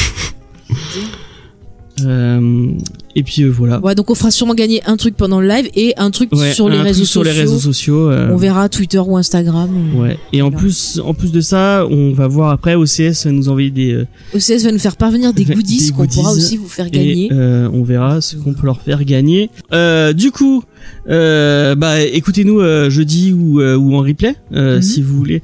Euh, et si vous regardez Watchmen, parce que si vous regardez pas Watchmen, c'est un peu dommage. On spoil quoi, c'est un on peu spoil, oui. Bah, on raconte l'épisode, hein, donc forcément, on spoil. Et euh, puis voilà, bah, j'espère que vous allez passer des bonnes fêtes. Pourquoi je suis en train de faire un- un- une conclusion Mais j'en sais rien fini parce que là il faut qu'on parle de, du super sujet du jour, Ouais, qui est une possible idée de cadeau, pas très joyeuse, mais une bonne idée quand même. ouais, c'est c'est un, ouais, c'est un peu sinistre comme. euh, c'est vrai que on passait de New Frontier où vraiment, on- enfin je. Ah ouais. Je sais pas toi Jean, mais ça m'a fait un bien fou de, me- de me dire ah Mm. putain un truc positif, un truc qui fait du bien, où on se dit que l'humanité est cool et que et qu'il y a un espoir et qu'on peut se, se tirer vers l'avant pour pour euh, pour un monde meilleur. Et puis après tu commences euh, Kingdom Come et tu dis ah, ok. on- Ah oui, c'est le jour et la nuit, hein, c'est... Ouais. Bah, en Moi, fait, j'ai lu en ça fait, c'est deux réponses opposées à la, à- enfin, c'est la même réponse de deux manières opposées à la même question. C'est vraiment, Oui, oui. c'est vraiment, en fait, euh, on sent le ras-le-bol du grim and gritty et de la fin de, de la joie chez les, dans les deux Ah, titres, bah, mais de deux manières complètement différentes, quoi. Ah, c'est effectivement très intéressant de lire les deux titres comme ça, côte à côte. euh, on- Ça fait vraiment un contraste euh, très marquant. ouais. Ouais. Mais avant de commencer euh, de, de la review totale, on va demander à Faye. Ah mais je sais pas, à moins que Jean il ait tout préparé, ou sinon je le, je sais pas s'il a fait les auteurs ou T'as pas fait les auteurs ou pas Jean? Non, mais on m'a dit le titre. Bon bah alors, euh, je l'ai fait au cas où, parce que vu que j'avais rien dans les checklists, je me suis dit je vais quand même euh, Faut bosser bien un que peu. j'apporte quelque chose à cette émission. Bah, J'apporte déjà ma bonne humeur, euh, la beauté de ma voix, c'est déjà beaucoup. Et cette fois, comme Et nous si sommes avec Spade, si on dit des conneries, euh, Spade pourra nous Alors dire en moi direct. je suis pas une spécialiste, j'ai fait des recherches, j'ai noté bêtement ce que j'ai trouvé sur internet. Donc si on, vous avez on l'a des on l'a déjà dit maintes fois, euh, Comedy Discovery, l'émission approximative qui parle de comics. Alors non, moi j'essaye de dire des choses que j'ai vues écrites. Si je n'ai pas la preuve, je ne le dis pas. Voilà. Moi c'est ma philosophie. Tu as bien raison, tu as bien raison. Voilà, être accepté comme je suis, comme dit la chanson, c'est magnifique. Bon bref, on va pas chanter. Donc je commence. Euh, donc Kingdom machin, la Kingdom Come. Euh, au scénario, on a Mark Wade. Donc ce monsieur, il est né en 62, ouais, je vous le dis. Euh, alors apparemment, il aurait commencé dans les années euh, 80 comme responsable éditorial sur un magazine de comics books. Alors j'ai pas le nom, si vous l'avez, n'hésitez pas à le donner. Mais euh, moi je l'ai pas. Je crois que c'est Amazing Books, mais je suis pas sûre. Ça me revient de mémoire. Il- en fait, il était très, très, impliqué dans le, dans le Fanzina avant de devenir euh, réellement euh, euh, auteur. Et euh, ouais, il est, c'était chez Fantagraphics euh, qui a son, son truc, je crois. Bah, je me demande si c'est pas Fantagraphics Books euh, son, sa, revue. Bon, Ah, Amazing Heroes, je viens de retrouver dans mes. Amazing Heroes. Ouais. Ah bah, Ah bah tu vois, t'étais pas loin. J'étais pas loin. Je sais que c'était de mémoire. Je sais qu'il y avait Amazing dedans. Et c'était bien Euh, chez Fantagraphics, euh, donc du coup. C'est Fantagraphics. Ouais. Ok, super. Et alors après, j'ai vu qu'il a été euh, responsable éditorial chez DC. Mhm. Il a travaillé notamment sur Secret Origin et Légion of Super Héros. Ouais. Euh, dans les années 90, il est devenu apparemment scénariste indépendant. Mhm. Donc euh, je sais pas ce que ça veut dire exactement, c'est-à-dire qu'il a quitté DC. pour C'est en, c'est en fait, il était pas en contrat d'exclusivité, simplement il allait, il allait là où il avait envie d'aller pour pour des titres. pour quoi. écrire. Ah d'accord, bah voilà, je n'avais pas trop compris. Il était freelance, quoi. Voilà. D'accord, freelance, c'est bon. Alors j'ai vu qu'il avait travaillé pendant 8 ans sur une série Flash, Mm. qui apparemment a eu beaucoup de succès. Donc moi je Ouais, l'ai j'ai entendu ça, la même chose qu'il apparemment son run sur Flash est vachement. euh, Il est bien. enfin, je, sais pas si c'est dispo en, en VF. euh. Euh, non, je crois que non. Il, y a- il doit y avoir juste le run de Geoff Jones qui a été fait euh, de cette époque. Tu l'as lu toi euh Ma, euh, Mark Wade, euh, ouais, j'ai lu ça il y a longtemps. C'est un, auteur que j'aime plutôt bien, donc. Oh, ça va. Euh, du coup, euh, dans les années 90, donc Kingdom Come, c'est sorti en 96.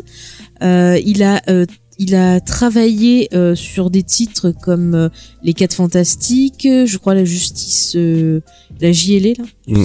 Machin. Ouais. Sur du. Spider-Man House of M, euh, sur du XO Manowar, j'ai vu, et sur du X-Men dans certains titres que j'ai trouvé. Donc après, si vous avez de, des infos complémentaires, n'hésitez pas parce que Bah, J'ai pas tout, tous les titres. Fr- Franchement, ces 20 dernières années, en fait, il a vraiment explosé avec Kingdom Come, même si son run euh, de Flash a- a- avait plutôt bien marché. Il a, il a explosé sur Kingdom Come et euh, il a travaillé sur un peu tout et n'importe quoi euh, comme grosse licence des, des Big Two. Euh, dans les titres, euh, euh, dans les titres qu'il a fait ces dernières années, il a notamment beaucoup bossé sur les sur les, les teens de, de Marvel. Euh, ça doit être la série Ouais. Champions, euh, de- je crois, actuellement, qu'il a, qu'il a fait. Après, c'est un, un auteur que j'aime plutôt bien, mais euh, malheureusement assez inconstant, en fait. C'est où ça va être très bon, ou ça va être... euh, mais voilà, quoi. D'accord. Ah ouais, c'est de...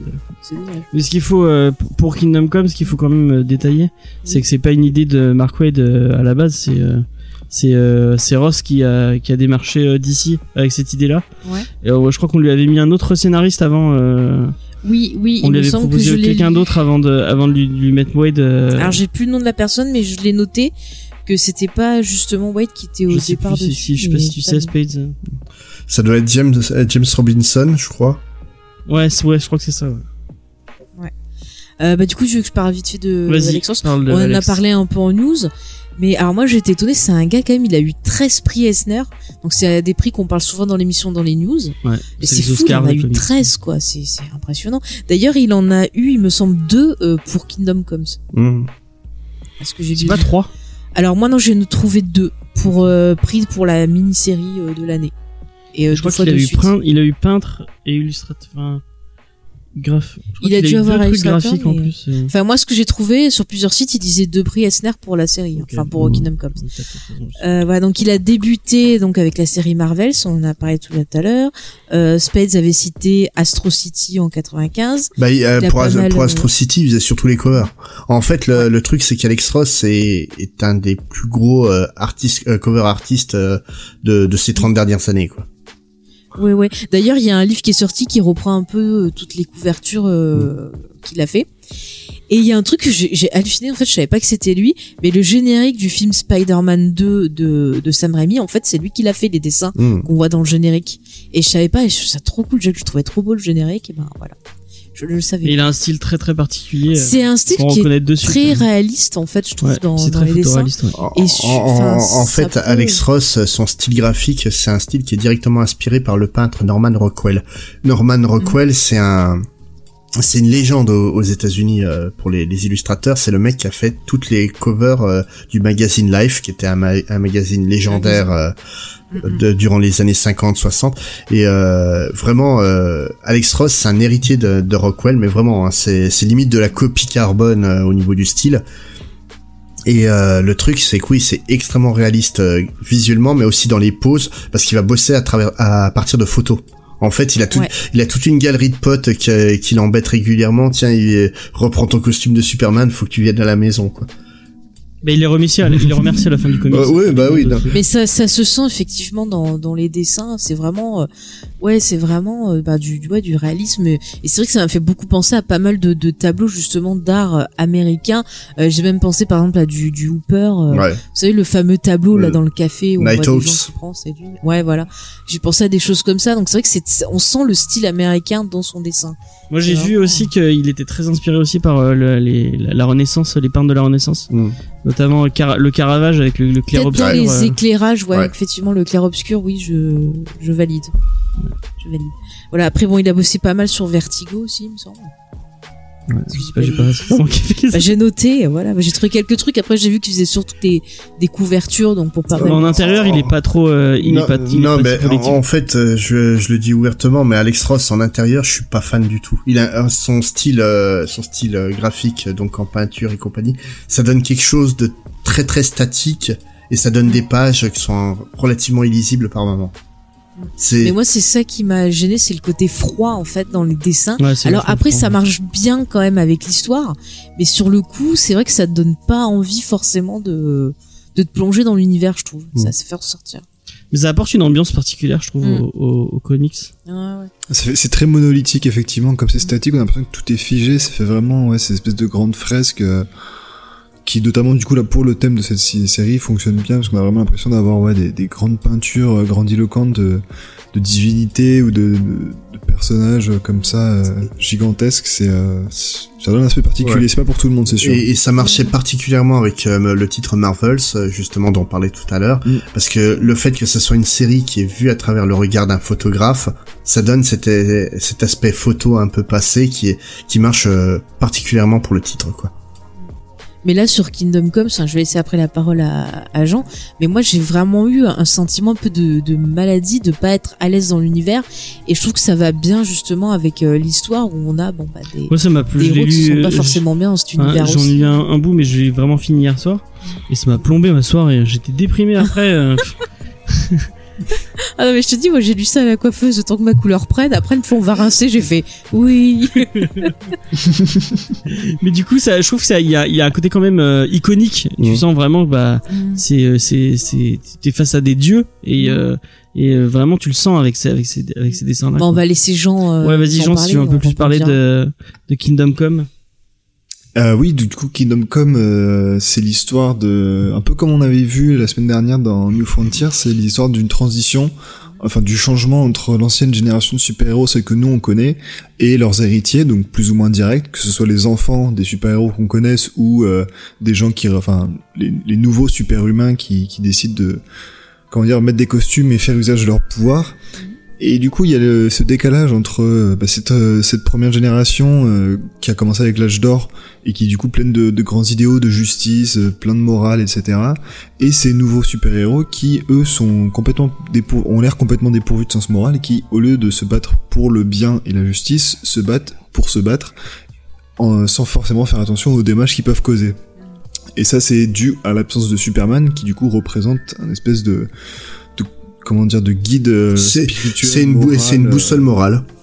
voilà, c'est ça, exactement. Une boussole morale pour tous les autres super-héros. Et dès qu'il est plus là, bah, tout va à volo. Plus, plus, plus rien ne peut, plus personne ne, ne peut diriger la barque et euh, tout, tout part en couille.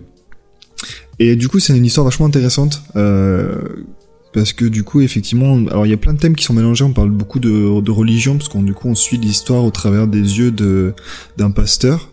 Euh, oui, d'un pasteur qui du coup souvent embarqué par le spectre pour suivre le, le déroulement des événements.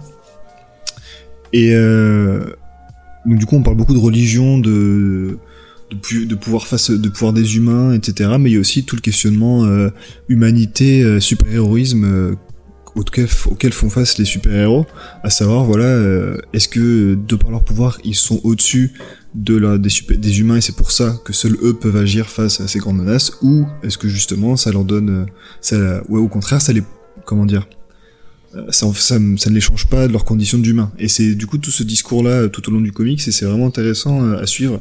Euh, c'est clairement très très lourd. Enfin, je veux dire, c'est pas du tout quelque chose de, de joyeux ou de léger. C'est vraiment pesant. Euh, le dessin, euh, voilà, en plus rend ça très froid parce que il y a beaucoup de d'éclats de lumière. on a vraiment l'impression des fois d'avoir ces espèces de scènes un peu, euh, comment dire, ouais, angéliques où on voit tout qui brille, il y a des reflets de partout et c'est vrai que du coup ça fait très froid.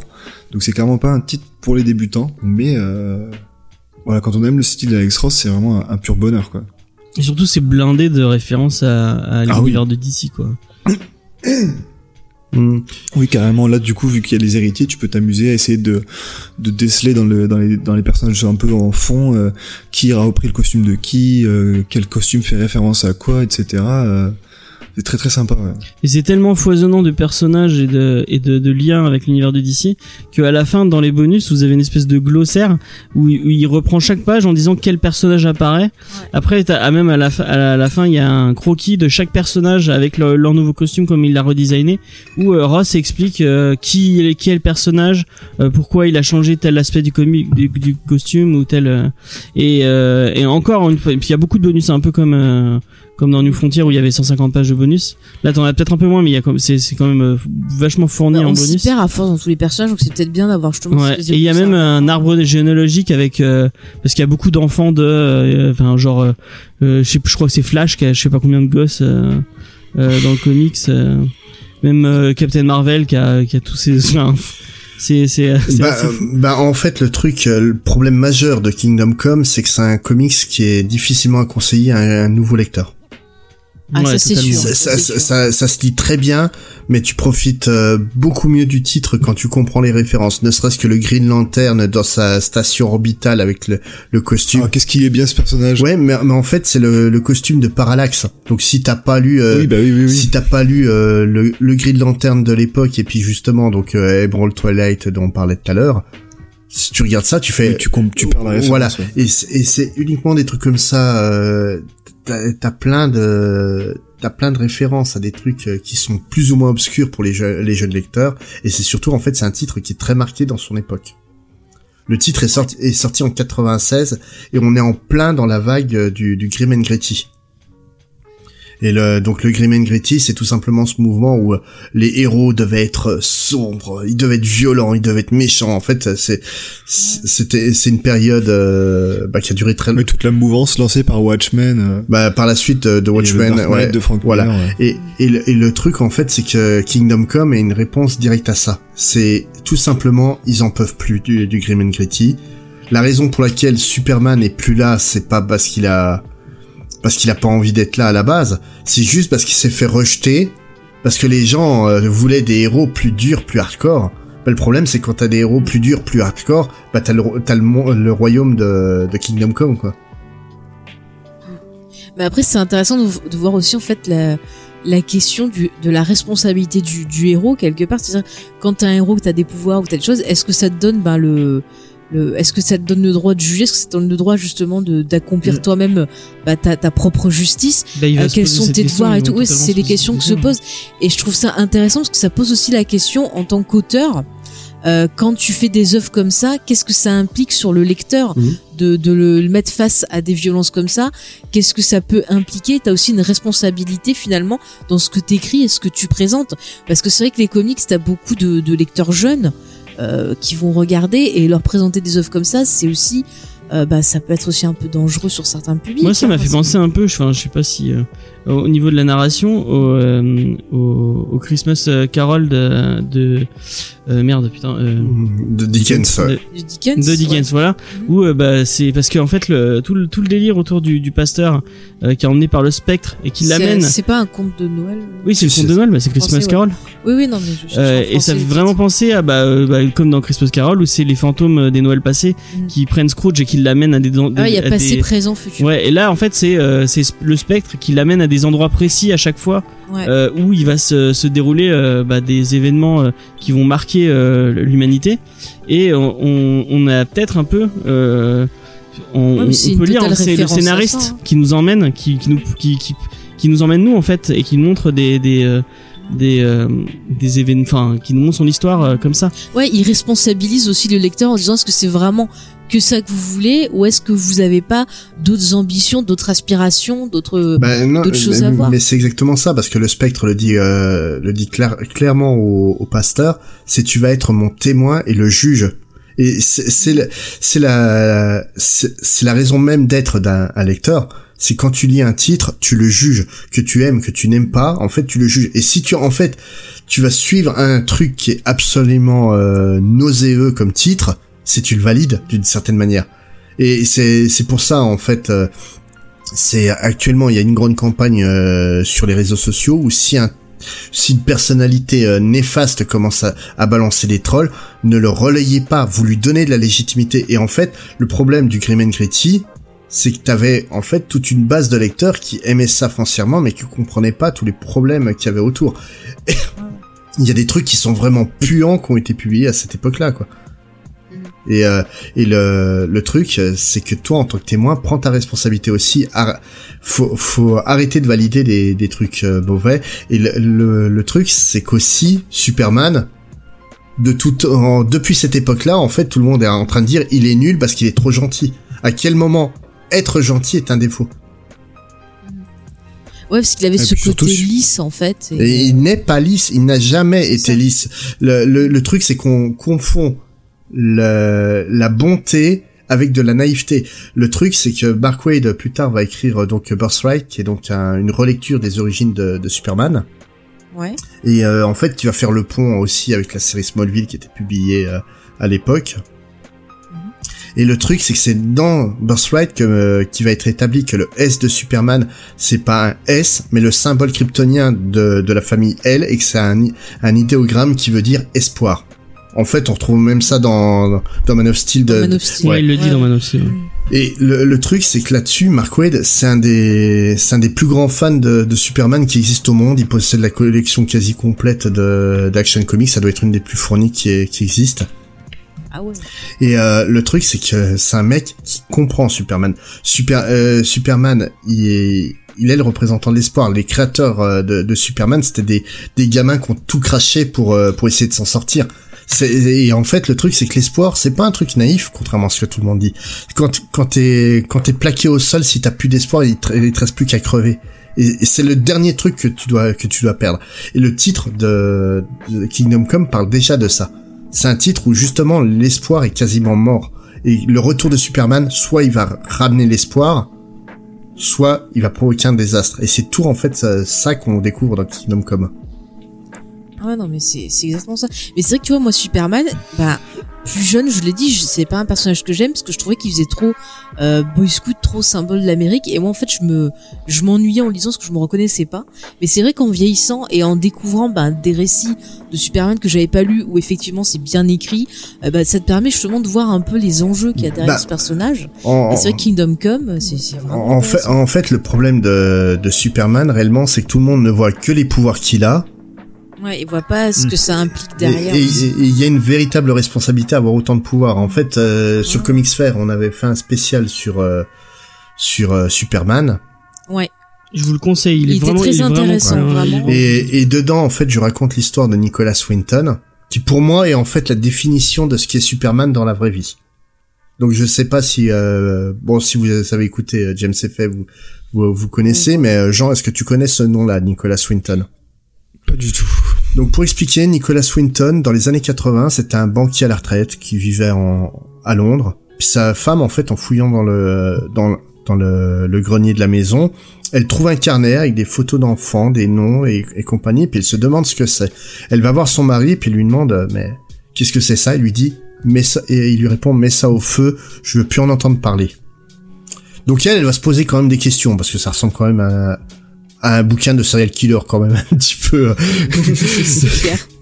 et donc elle va se poser des questions, elle va refiler ça à des, des, des amis euh, à elle qui sont journalistes, et puis ils vont mener leur enquête, et l'enquête elle va résoudre par le fait que Nicholas Winton va être invité sur euh, l'émission That's Life euh, de la BBC, qui est donc une- un gros talk show qui était culte à l'époque. Et donc il va être invité, puis la, euh, la présentatrice va lui parler, elle va lui dire voilà Nicholas Winton, vous êtes là parce que votre femme nous a remis ça, on a mené notre enquête et on a découvert en fait donc ce, livre euh, avec tant de noms et de photos. Par exemple là on voit le nom de telle personne. Euh, Est-ce que cette personne est là? Et en fait la femme à côté de Nicholas Winton lève la main et la, la présentatrice de l'émission elle dit bah Vera, je vous présente l'homme qui a sauvé votre vie. Donc euh, Nicholas Winton, en fait, à, à l'âge de 29 ans, en 1939, il est en train de faire du ski avec, euh, avec ses potes riches euh, en Suisse. Et il entend parler de ce qui se passe dans les ghettos euh, d'Europe de l'Est. Et le mec, en fait, il va monter une opération pour essayer de sortir le maximum d'enfants juifs des ghettos pour qu'ils puissent éviter bah, le désastre qui va se passer quelques années plus tard. Il avait prévu donc neuf trains, la sortie de, de presque 1000 euh, enfants. Huit trains vont partir, le, le neuvième va être attrapé par les nazis et les gamins vont finir à Auschwitz. Donc lui, en fait, il a vécu toute sa vie avec la mort euh, de, de presque 300 enfants sur, euh, sur la conscience, alors qu'en fait, il en avait sauvé 600. Mm. Et, et le mec, il a fait ça, pas parce, pas parce qu'il pas parce que il a il avait il avait envie parce qu'il le pouvait. Il l'a fait parce qu'il le devait. C'est un devoir moral. Et Superman c'est ça. Superman il a plein de super pouvoirs. Il est super fort et compagnie. Et Superman il fait ça parce qu'il le doit. Il doit aider le monde. Mm. c'est un, devoir moral. C'est il pourrait plus regarder en face en fait euh, s'il le faisait pas. C'est comme euh, Mamadou Gassama en, en en France qu'on a eu il y a pas longtemps le mec, c'est absolument personne. C'est un, c'est un clandestin en France. Il voit un gamin en danger. Il a pas hésité.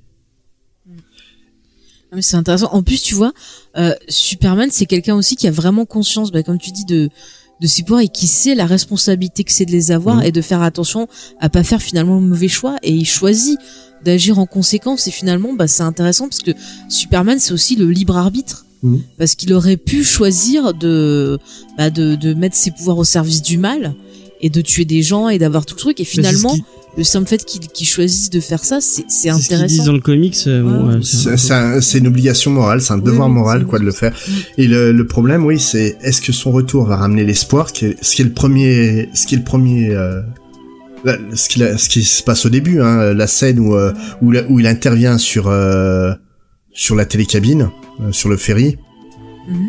et qu'il a et qui réapparaît en tant que Superman euh, euh, au pour la première fois. Tu vois l'espoir dans le regard des gens. oui oui oui totalement Et, sur- et, sur- et là, pour le coup, euh, Alex Ross, il, il a cravaché comme un taré, hein, pour, parce que le, les regards des gens sont extrêmement vivants hein, sur, ces, sur cette séquence-là. Et euh, le, le truc, c'est que le problème, c'est que l'espoir, c'est pas un truc facile à, à, à donner. Et, euh, Mm.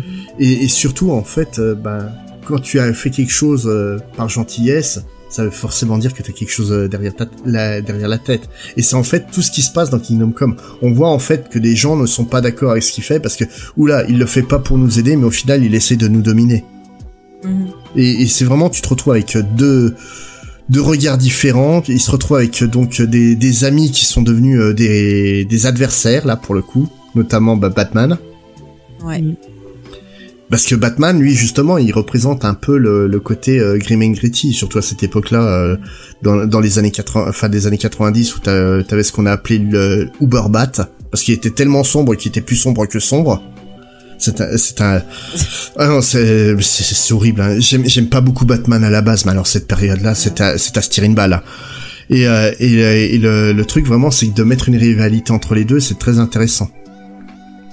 Mais après, est-ce qu'on peut dire aussi que, au travers du personnage Superman, il y a aussi euh, le, le thème de la méfiance envers l'étranger, Mmh. parce que c'est un étranger, tu vois, qui vient, qui fait des choses, et justement, on peut l'accuser aussi d'essayer de manipuler pour l'accepter en tant qu'étranger. Mmh. Mais t'as quand même ce truc derrière, genre, bah oui, il peut avoir des mauvaises intentions. Et Bah, est-ce que aussi à cette époque-là, voilà, il y avait peut-être un côté sur le racisme aussi. Et- ou autre. Et puis euh, oui, c'est c'est comme dit euh, James, c'est tout un tout le délire autour de Luthor, mais aussi surtout la première intervention de la Justice League dans dans ce monde-là, c'est contre une unité raciste, les Minutemen, euh, Ouais. sur- qui essaient de, re- de renvoyer les étrangers à la mer. euh, euh, Ouais, sur, sur la- sur, la- ouais. euh, sur Liberty Island et, et vraiment oui t'as as raison là-dessus c'est on se méfie toujours de ce qu'on ne comprend pas C'est ça. Mm, mm. C'est ça.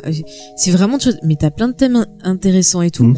Mais c'est vrai que moi, au départ, j'ai eu du mal à rentrer dedans à cause du dessin, parce que cet aspect froid et malade, euh, tu, ça te fait sortir, alors qu'en fait, c'est, ça illustre juste bah, ce qui se passe là-dedans, parce que pour eux, que ce soit euh, le, le monde du comics et euh, euh, le monde de l'histoire, bah il y a quelque chose qui va pas, il y a quelque chose de malsain, de pourri là-dedans, et euh, tu le ressens ce malaise tout autant, enfin, dans toute En fait, l'histoire. Et c'est, c'est, bien en fait d'avoir mis ce dessin là finalement. le parallèle avec New Frontier, il est, il, il, il, il est totalement là. Et vraiment, t'as l'impression que Darwin Cook, il, tout le long du, trait du récit, il essaie de te rendre espoir en, en, en faisant remonter ses héros. C'est ça, euh, et puis le dessin avec ce côté un peu rond, ce côté rétro, ce côté un peu rêveur, euh, t'as l'impression d'être dans un conte de fées, et quelque part, euh, ben, euh, Kingdom Come, c'est la version cauchemardesque. ouais. Bah, en, en fait, tout simplement, le truc, c'est que New Frontier et Kingdom Come ne parlent pas des mêmes générations de héros.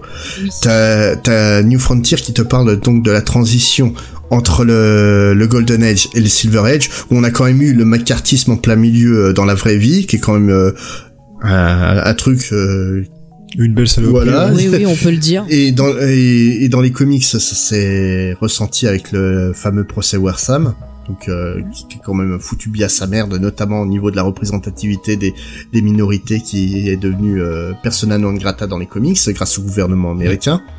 Mhm. Et euh, le, le truc, c'est que là, on te- dans Kingdom Come, on te parle d'une situation contemporaine. On te parle de, des héros comme Mark Wade et Alex Ross les ont connus étant gamins, donc le, le Superman ultra positif et, et compagnie. Et on te dit, maintenant, regardez la merde que c'est maintenant. Et réagissez. Et, et vraiment, c'est un, c'est, c'est limite un appel à l'aide. Hein, euh, Kingdom Come, c'est vraiment, le- ils, ils veulent que le, le public réagisse et, et puis ne souhaite pas ça, quoi. Ah, mais c'est intéressant, Ouais. je suis d'accord avec toi. Ouais, ouais, ouais.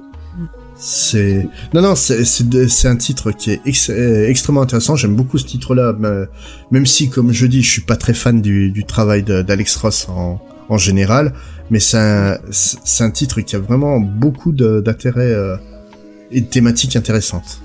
En cover, il est Oui, bon, c'est ouais, c'est Oui, vrai. Ah oui. Non non mais c'est un illustrateur qui est oufissime, hein, Alex Ross. Mais en, en composition de page, je le trouve pas suffisamment lisible. Bah, c'est très statique, c'est Ouais. vraiment l'impression que c'est la Bible qui est, illustrée, ouais, quoi. je suis assez d'accord avec Spade aussi. Ouais, le, le dessin est souvent assez dense Mm. et c'est vrai que des fois le découpage fait que c'est dense et Mm. assez peu lisible. Enfin, Ouais. Et puis ça foisonne trop aussi, il y a trop de... il y a beaucoup de détails, de textures. Ouais. C'est, on s'y perd facilement. Mais tu vois, c'est marrant le quand, enfin, euh, quand j'ai lu et que j'ai fermé après le, le livre en quelque sorte, euh, sur le coup j'étais mitigée, je savais pas trop si j'avais aimé ou pas. Mais c'est vrai qu'après j'y ai beaucoup repensé, beaucoup repensé, je fais des recherches dessus et tout. Et c'est vrai que bah tout, toutes les choses me sont venues vraiment par la réflexion. Et c'est vrai que c'est un titre qui a besoin d'avoir cette réflexion là Mais la conclusion est bien, je trouve quand même. Vraiment, il y a- c'est il y a, un- il y a, il y a cet espoir qui renaît et qui. euh, Mais c'est clair que clairement c'est pas un titre à donner à quelqu'un qui a jamais lu de comics, qui ouais. débute. Et a quelqu'un qui est dépressif, non, faut pas trop. le- Ouais, non, non. Non, mais t'as besoin d'avoir une réflexion derrière. Il faut être prêt à faire cette réflexion aussi, je pense. Ouais. Oui, puis il faut être conscient, ouais, effectivement, de l'histoire un peu du comic. Si tu sais pas d'où Ah, ça vient, etc., tu, bah, tu, tu perds la moitié de l'histoire. ne, Ouais. ne serait-ce que le que le la rencontre entre Superman et Magog. Donc pour expliquer Ah oui. pour expliquer en fait au moins cette partie-là. Donc Superman a pris sa sa retraite Sa retraite. parce que des nouveaux héros euh, plus durs sont arrivés, notamment un qui s'appelle Magog qui a tué le Joker et qui donc euh, qui donc a résolu tous les problèmes de Batman parce que si Batman avait en fait ça c'est une vraie phrase que t'entendrais à, à l'époque euh, dans dans les dans le fandom de comics où ouais mais si Superman tuait ses ennemis il, il reviendrait pas. Oui mais s'il reviendrait pas on n'aurait pas eu plein de bonnes histoires déjà et d'une. Et de deux en fait Batman n'aurait plus été un héros. Il aurait été un meurtrier. Et mais le truc c'est que beaucoup de lecteurs étaient prêts à valider ça. C'est notamment euh, tu prends le, le personnage du Punisher le Punisher à la base il a été créé pour euh, ben pour tacler les miliciens. C'est vraiment euh, regardez-moi ce gros con. C'est la raison principale de de, de Punisher c'est d'être un gros con réellement. Et le problème c'est qu'aujourd'hui on le taxe de, de personnage euh, héroïque. Et il y a un vrai problème là-dessus réellement Oui, c'est comme les gens qui trouvent euh, que, dans Watchmen, euh, Rorschach c'est le personnage le plus cool, alors que c'est un espèce de fasciste, Ah, mais- euh, Ah ouais, non, mais trop. psychori- psychopathe. euh, Ouais, non, et puis euh, Psychorigide, t'as raison. Hein, il, il, a, il, Oui, aussi, il oui. a des, des problèmes psychiatriques. euh, voilà, c'est le mec, oh, il est trop cool. Mais Non, il fait bouffer, il, il fait bouffer des gens à un chien quand même, Ouais. enfin des chiens. Donc euh, oui, euh, le, le mec est un. Oui. Bah, euh, c'est pas mieux, dernièrement, avec le Joker, les gens qui, euh, Ah oui. enfin, qui sont à fond sur le Joker et qui commencent à prendre les masques et qui trouvent que euh, ce qui, les propos du film sont euh, trop bien, alors que non, c'est faut pas du tout. euh, Enfin, il y a un souci, quoi. Non, mais, mais vraiment, mais- et, euh, et, et souci, il est pas de maintenant, vraiment. C'est euh, c'est- c'est c'est les années 90. Il y a eu une explosion de violence dans les médias en général. Hein, il suffit de de voir euh, les les polars. Dans quoi. les films. Ouais, euh, dans les films, Même dans les, les journaux dans, dans les séries télé, hein, je pense que tout le monde se, qui a grandi dans les années 90 se rappelle de Hollywood Night. Oui. Où voilà, en fait, Hollywood Night, c'était des nichons et du sang. Mm. C'est, c'est vrai. Tout un programme. Non, Oui, euh, mais t'avais, euh, je me rappelais les bandes annonces parce que j'avais pas trop le droit de regarder. euh, ça passait tard et euh, c'était, euh, je sentais que c'était pas pour c'était du polar qui était vraiment basé euh, sur euh, la réponse aux, aux pulsions les plus les plus avilissantes. En fait, c'est de la Morandini TV, quoi, réellement. Et moi- et, euh, et et le, le truc, euh, c'est qu'à un moment, faut arrêter, quoi, ce genre de, de truc là, parce que c'est pas bon. Déjà un artistiquement, Oui, c'est pas bon, et d'un d'un point de vue euh, d'un point de vue moral, tu donnes. En fait, si t'as pas une balance avec euh, pour pour contrer ça, ça peut pas marcher. Mais c'est comme tu vois certains films d'horreur au moment où t'avais la mode des tortures porn, Mmh. euh, bah mettre des scènes crades pour mettre du crade, ça sert à rien. Bah. Enfin, tu prends les sauts par exemple, Bah, c'est, tu- tu prends-. Tu prends le premier saut, c'est un excellent thriller qui est Voilà. Mais et, après, et c'est devenu quoi. totalement n'importe quoi. Tu prends Ah. Human Centipede. Oh, bah. Rien que le pitch, moi je sais que je vais pas voir le film. Ah mais je veux pas le voir non plus parce que je trouve ça complètement. Et il y a eu tout un phénomène autour de ah oui mais c'est c'est trop extrême. Ouais mais le ou, ou les ou les débuts d'internet. Je sais pas si vous vous rappelez du site Rotten. J'en ai parlé déjà dans une Ah. émission, oui. Oui, je, je me souviens du site Rotten. Donc Rotten, c'était quand même un, un site à la base créé par des pompiers allemands pour sensibiliser sur les accidents de la route où ils te mettaient des, des photos d'accidents et puis les mecs ils allaient voir ça en se disant oh c'est trop cool. Eh mais vous avez un, Mais vous avez un problème les gens. Mais, mais les gens, ils ont des curiosités morbides. Attends, je prends rien que l'exemple, la- mort de l'acteur Paul Walker. Le mec, il était dans sa bagnole, la voiture a pris feu, il était en train de cramer. T'as des gens, au lieu d'essayer d'arrêter, d'appeler les pompiers et tout, sont restés là, à regarder le mec cramer dans sa bagnole et prendre des photos, Bah quand oui. même, hein.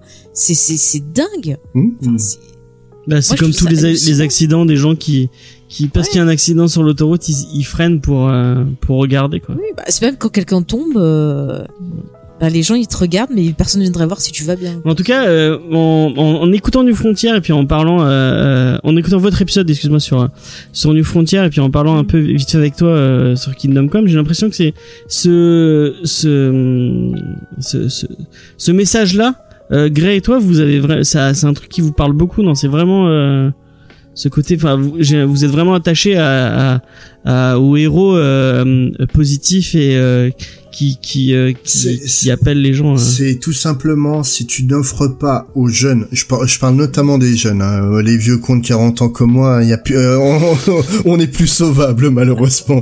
mais mais euh, si tu n'offres pas aux jeunes des modèles positifs, comment tu veux qu'ils grandissent comme il faut. Au jour d'aujourd'hui, en fait, tu vas te prendre 10 jeunes, tu vas leur demander de te citer 10 noms de, de, de débiles de la télé-réalité, ils vont te le faire. Tu vas leur demander 10 noms de sportifs, ils vont te le faire. 10 chanteurs, ils vont te le faire. Si tu leur demandes le nom de 10 personnes qui ont changé de manière positive euh, le monde, ils sont incapables de le faire. Ne serait-ce que d'un, ils seraient, ils seraient pas capables. Et il y a un vrai problème Alors, avec ça. je suis d'accord. Je suis d'accord parce que dernièrement, j'avais une discussion avec euh, une petite cousine et euh, qui, est- qui est jeune et elle ne m'a sorti que des trucs de télé-réalité, Mm. mais euh, que ce soit des œuvres, de la lecture, euh, des séries, des films ou même des personnes, tu vois, de la vie en général, incapable. Mm. Mais mais cette génération, elle me fait peur. Ben c'est pas le problème, c'est pas cette génération. Le problème, c'est la nôtre. C'est nous qui avons une responsabilité. Il faut qu'on. Tu, tu vois, tu parlais de de Shazam euh, tout à l'heure, qui est qui est un film pour euh, pour la jeunesse. Je, euh, moi, j'ai pas vu le film et je me permettrai absolument pas de le juger. Par contre, le peu que j'en ai vu, c'est que ça, que, que j'en ai entendu autour, c'est que c'est un film qui est très positif, qui est très popcorn. Oui. Et le truc, c'est que c'est exactement ça qu'il faut pour, nos- pour nos gamins. Et le problème, c'est que c'est des films, en fait, les, les connards de 40 ans comme moi, Barbu et compagnie, on va juger ce film-là sur les attentes qu'on a nous pour des films. Mais c'est ça et ils se rendent pas compte de, de la cible Euh, des, des gens. Là, tu regardes, ils parlent de faire une, une suite à- aux Goonies. Oui. Moi, s'ils font une suite aux Goonies, je serais très content de retrouver les Goonies. hein. Moi, c'est un film que j'ai adoré étant gamin, mais je veux pas qu'on fasse un, je veux pas qu'on fasse un, un film pour moi. Je veux que le film euh, Goonies 2, il fasse comme, euh, il fasse à la génération actuelle comme l'ancien fait pour moi, ça. nous prendre ça. par le callback et, et nous, et nous dire, vois, regarde, c'est ça l'aventure. Mais tu vois, Shazam, quand je l'ai vu, bah, ça m'a rappelé euh, bah, ce type de Mhm. film-là que j'aimais enfant, comme ça, Le secret de la pyramide. Et je me suis dit, c'est cool qu'on fasse ça pour les gosses. Oui. Mais après, en lisant des critiques, bah, t'as des gens qui étaient là, c'est trop enfantin, c'est nul, c'est machin. Mais ils ont pas compris que le film était pas pour eux. Mhm. Et là, je reprends l'exemple, parce qu'en ce moment, on parle du, du Mandalorian avec James. Et c'est vrai que dans les critiques, il y en a qui s'attendaient à un truc super Oui, violent. vrai, mais ils oublient que Star Wars, à la base, c'est un, un film qui Ouais. s'adresse à la famille. Oui, Donc, non, avoir mais une série familiale, mais- Mais mais- après, on est cool. sur, un- sur une série sur un chasseur de vent, un chasseur de, de Non, mais, de mais primes, donc. non, ça c'est une fausse, Ouais. c'est une fausse excuse que tu vas invoquer, James. Tu peux écrire une, une, une histoire sur un chasseur de primes sans faire un truc euh, ultra glauque et violent. Euh, Oui, les, t'a- t'avais plein de séries western qui étaient totalement accessibles euh, pour pour les gamins et qui racontaient des histoires de chasseurs de primes jusque là. Moi, le problème que j'ai avec Bah- Mandalorian, c'est juste que j'ai Oui. vu le pilote et qu'il y a zéro scénario. C'est Ah mais ça, il manque un fil rouge. Ah non, c'est plus t'as l'impression de voir Ah des non, ah chroniques. non, non, enfin, c'est- on le film hein. rouge. Le pilote, c'est le mieux. c'est- Le pilote, c'est le mieux. Oh. Le- c'est pas il manque un fil rouge, c'est il manque un Ouais. scénario tout court. Il n'y a Oui, absolument non, rien. mais C'est c'est c'est c'est- j'ai eu l'impression d'avoir euh, 40 minutes de vide. C'est non mais je suis d'accord avec toi parce qu'on chronique les, les épisodes et en fait après chaque épisode c'est euh, on essaye de rendre hommage à un genre différent mais euh, à part l'histoire de l'épisode où en gros c'est euh, l'histoire typique d'un épisode de l'agence touriste par exemple bah il y a pas grand chose à côté mais je pense que un gosse et on a eu des témoignages d'auditeurs qui nous parlaient de la réaction de leurs enfants les gosses s'éclatent Oui. parce que bah c'est mignon ça les divertit et tout mais c'est vrai que nous Euh, tu vois, moi, dans mes attentes de, de fans de, de séries ou de trucs comme Moi, ça, me chier. il hein. me manque des choses. Mais après, je suis contente de retrouver l'univers Star Wars. Il y a quand même des choses qui me plaisent dedans. Mais c'est clair que la cible, c'est pas euh, Ah oui. les adultes, Mais c'est la famille, c'est les gosses. quoi. Mais, mais c'est pour ça qu'au lieu de, de Mm. passer notre temps à dire du mal d'œuvres qui sont absolument pas pour nous, hein, tu prends le film, là, il y a un film live qui est sorti euh, sur euh, sur euh, Dora l'exploratrice. Oui. Je suis tombé, je suis tombé sur un mec sur YouTube qui faisait une critique du film en faisant des parallèles avec le dernier Tarantino. Mais à quel moment t'es con à ce point, quoi Avec Tarantino. Ouais, là, le Once Upon a Time in, euh, in Hollywood. Ah ouais, d'accord. Mais à quel moment t'en t'en- arrives à faire un parallèle comme ça, que tu fasses un parallèle à la rigueur avec Battle Angel Alita, pourquoi pas? Parce Non mais ça, les, les œuvres pour enfants, il faut se dire que c'est la cible familiale et tu le compares à d'autres œuvres de cette Voilà. cible familiale. Après, tu vois, moi quand je dis, bah tiens, je trouve qu'il y a certaines séries, je trouve qu'on prend les gosses clairement pour pour des cons, comme s'ils avaient qu'un neurone, alors grosse, que grosse on peut dire plein de choses aux gosses aussi. Mais non, mais c'est vrai, James, c'est vrai, il faut le dire à un moment. Voilà. Bah voilà, les gosses lisaient Kingdom Come. Non, je rigole. Non, C'est pas non, pour vous. Vous lisez pas. Enfin, euh, vous lisez si vous voulez, mais euh, Non mais je Oh, rigole. pour un- je rigole. honnêtement, pour un gamin de 14-15 ans qui s'y connaît un peu en, en DC, c'est un titre que je trouve euh, très lisible, hein, et euh, au contraire, ça lui, ça lui, ça lui forgera une opinion sur le, le Grim and Gritty qui serait pas inintéressante. Hein. Mm. C'est, pas passé euh, 35 ans euh, et que t'as déjà ton opinion sur ce mouvement-là que, que ça va te changer quoi que ce soit, quoi. Mais après, tu vois aussi, t'as le côté euh, les vieux héros qui vont venir peut-être essayer aussi un peu de partager leur philosophie pour essayer de de- de- d'arranger un peu les choses. Bah, tu peux voir ça aussi avec le parent qui va transmettre un titre à son enfant et euh, pas le laisser tout seul le lire, mais pourquoi pas après le commenter avec lui, partager avec lui ce que lui a aimé, ce que ça représente et c'est cool d'apprendre. Moi, je sais que bon, je prends l'exemple des films parce que c'est quelque chose que j'ai partagé avec mon père, mais mon père il m'a montré plein de films en me disant bah, pourquoi lui il l'avait aimé et tout, il m'a fait découvrir plein de choses, mais c'est pas pour ça qu'il m'a imposé un avis, c'est juste il m'a permis moi de découvrir plein de choses et de me faire mon propre avis et d'apprendre des choses aussi. Et je trouve que le parent, bah finalement, ou même ça peut être un, un oncle, ce que tu veux, un copain, mais c'est génial de pouvoir transmettre à une autre génération bah, des, des choses qu'on a aimées et les laisser découvrir aussi. Donc Mmh, c'est important. Tout, à fait, mais le, le, le truc après, c'est voilà, c'est pouvoir leur leur euh, leur offrir des choses différentes, qui se fassent leur propre opinion. Au jour d'aujourd'hui, Ouais, ouais. au- au- maintenant, en fait, on on te on te calibre tout selon un même format. Moi, en fait, c'est le gros euh, la raison pour laquelle je plus voir les les euh, les adaptations de comics. C'est comme a dit Anthony Mackie, donc l'acteur qui joue euh, qui- qui joue Falcon, il l'a dit euh, dans une interview. De toute manière, les films de super-héros, c'est pour les gamins de 16 ans et pour la Chine. Mm. Et, et, et- et le, le truc, je trouve qu'il a, qu'il a totalement raison, c'est calibré d'une manière à, à plaire à une certaine cible, et on te formate toute l'industrie sur ce modèle-là parce que c'est un modèle qui marche. Ouais, ouais, non, mais c'est trop ça. Hein. Et, et, le- ça. et le, le, pro- le problème qui vient là-dessus, c'est que t'as peu de choix proposés euh, à, à des, des jeunes lecteurs, à des, à des jeunes euh, spectateurs et compagnie. Dans les comics, honnêtement, si tu me demandes quel titre qui sort en ce moment, je peux conseiller aux gamins. New Frontier.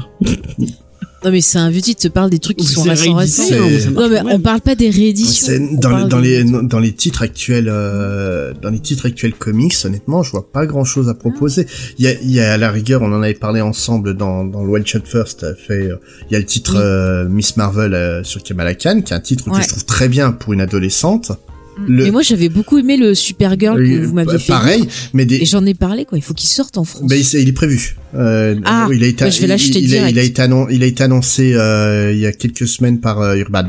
Mais euh, Ah, ben, j'achète direct. Achetez-le, achetez-le. Mais, mais le, le truc, c'est que des titres comme ça, c'est des exceptions dans le, Mm. dans l'industrie. Et ça devrait pas. C'est justement, faut proposer des titres, euh, des titres différents. Et le problème, c'est quand il y a des titres différents, bah, le public est pas là. Parce que, ah bah oui, mais c'est pour les gamins. Bah oui, mais des gamins, vous, la plupart, euh, c'est ça qui est le plus drôle, c'est que quand, j'en parle à des mecs de mon âge euh, qui sont dans le milieu du comics, c'est la réponse que je me prends dans la gueule. Par exemple, euh, Moon Girl et, et Red Devil, qui est donc un titre, un titre Marvel, donc sur une gamine qui a un dinosaure rouge. C'est un titre, non, c'est un titre qui est très cool pour des gamins de, on va dire entre 8 et 12 ans. Reproche du titre. Ah bah oui, mais c'est un titre pour gamin. Ouais, mais mec, je te rappelle que t'as deux gamins qui, qui sont dans cet âge-là. Pourquoi tu prends pas pour partager ce moment avec eux, quoi?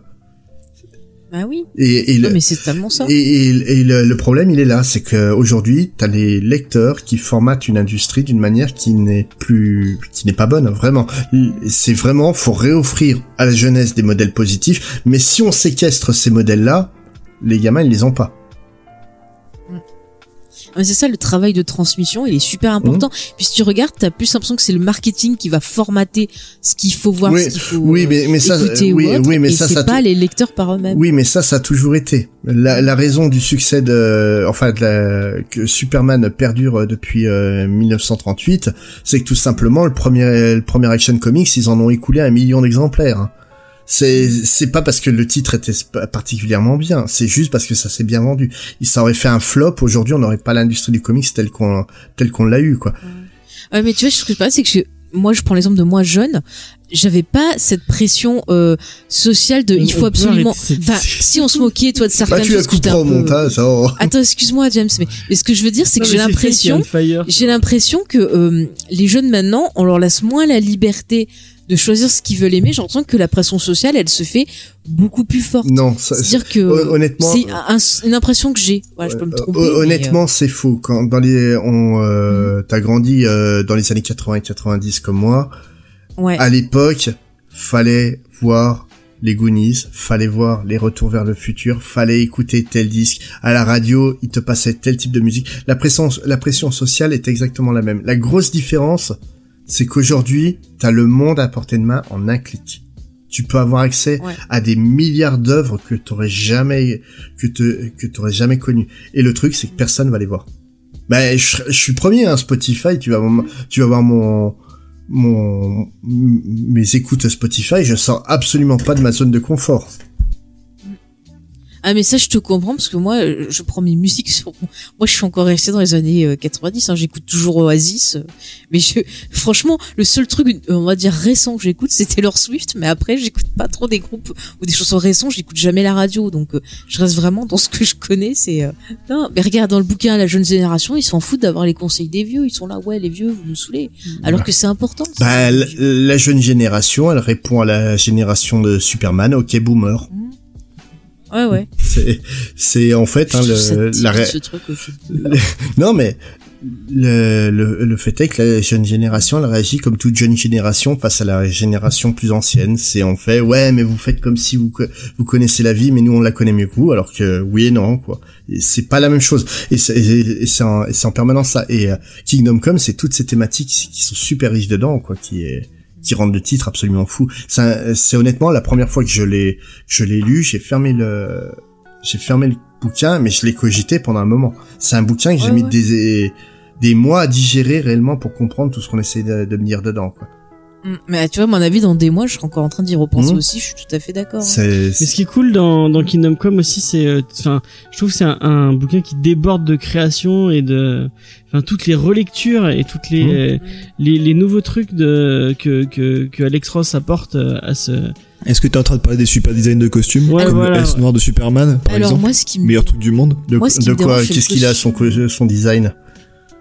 Moi j'adore le costume du Superman dans euh, dans dans Kingdom Ah. Come ce grand S Ouais. noir là comme ça c'est vraiment génial Ouais. Mais j'adore moi j'ai un problème avec le costume de Wonder Woman mais c'est quoi ce, ce truc super méga échancré? Ouais son, son espèce de pine là c'est vrai que c'est pas ouf quand même dégueulasse, hein. C'est- dégueulasse ce truc moi j'aime bien le, ce qu'il a fait de en plus Flash. quand elle a ses règles excuse-moi ouais le Flash il est super cool Le, ce délire, Ouais. on le voit, il est tout le temps flou, il est tout le temps Bah.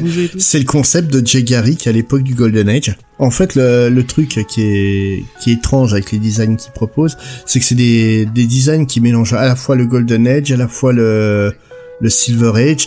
C'est des créations personnelles, c'est un et c'est des, des reprises de costumes euh, peu connues. Par exemple, en fait, euh, lors de la discussion qu'on avait hier avec James, ouais c'est euh, c'est il me dit c'est il me dit mais je comprends pas pourquoi il est habillé Dick Grayson comme Tim Drake.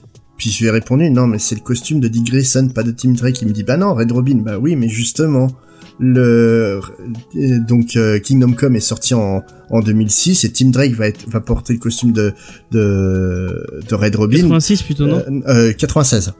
96, ouais. Et euh, le et euh, Tim Drake va porter le costume de Red Robin, donc avec la cagoule noire et compagnie, qu'à partir de 2006.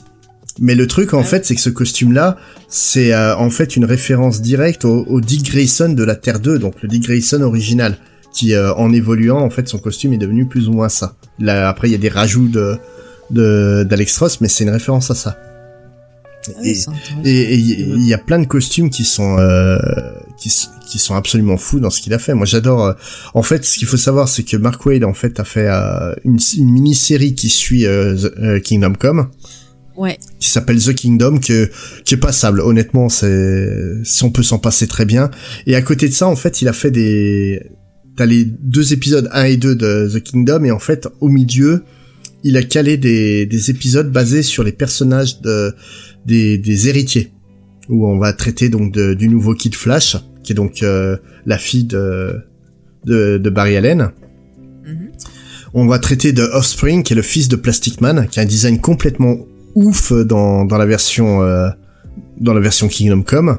Et euh, on va pa- parler de Ibn bon mon marocain est un peu un peu rouillé donc Ibn Al-Zufax qui est donc en fait le fils de euh, de Bruce Wayne et de Talia Al Ghul.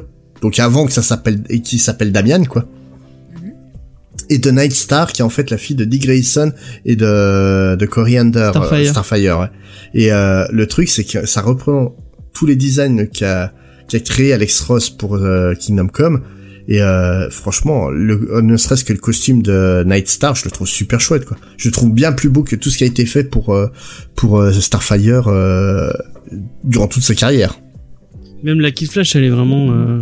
bah ça reste un costume traditionnel de Kid Flash quoi c'est euh, Et j'aime bien aussi les deux enfants de, enfin, je sais pas si c'est des enfants, ou les deux héritiers en tout cas de Green Lantern. Je crois qu'il y a Obsidian et. Euh... euh, bah en fait ça c'est les dans, dans, Ça, c'est dans le comic, ça. Ça, c'est pour de vrai. C'est- hein. ça c'est ouais ça c'est des personnages euh, en fait c'est des les enfants de Alan Scott le premier Green Lantern Obsidian et Jad. Et euh, bah ça on peut le euh, ouais quoique non actuellement le- ils, ils sont plus trop mis en scène mais ils étaient ils étaient bien mis euh, mis en scène euh, avant euh, Infinite Crisis Ok. Ah, mais c'est intéressant, tu sais, je savais pas tout ça. oui non Ouais, non bah, mais il y a j'ai- plein de, j'ai- de personnages que je découvre. Ju- Justement, c'est des, euh, c'est des trucs en fait. C'est ce que je disais. Kingdom Come peut se lire sans connaître grand chose à l'univers euh, DC, mais quand tu connais tout ça, que tu repères en fait qui est qui et compagnie, euh, c'est c'est absolument ouf. Tu prends euh, quand tout le monde est dans la prison, quand tu vois le cosmonaute en haut, qu'on l'appelle juste le cosmonaute. Si tu sais pas que c'est Adam Strange et que c'est un personnage qui est ultra important dans l'histoire de DC, Ah ouais, du coup, ça te passe totalement. Voilà.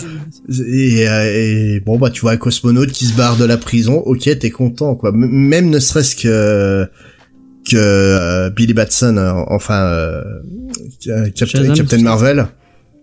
Le, le truc c'est que à l'époque où est sorti Kingdom Come, Captain Marvel c'était un personnage qui avait complètement sombré dans l'oubli. Ça, ça, Ah ouais.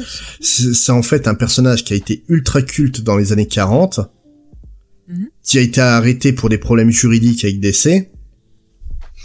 DC a récupéré le, personnage dans les années 70. En fait, ils ont récupéré tout le catalogue euh, de, l'éditeur. Ils ont relancé la, série. Il y a eu des dessins animés, des apparitions dans les dessins animés euh, Batman et Superman. Il y a eu une série télé live de, euh, Captain Marvel. Donc le, vra- le vrai Captain Marvel initial, pas celui de, Marvel. Et euh, le, truc, c'est que suite à ça, bah, le personnage, ça a pas marché, donc ils ont tout arrêté.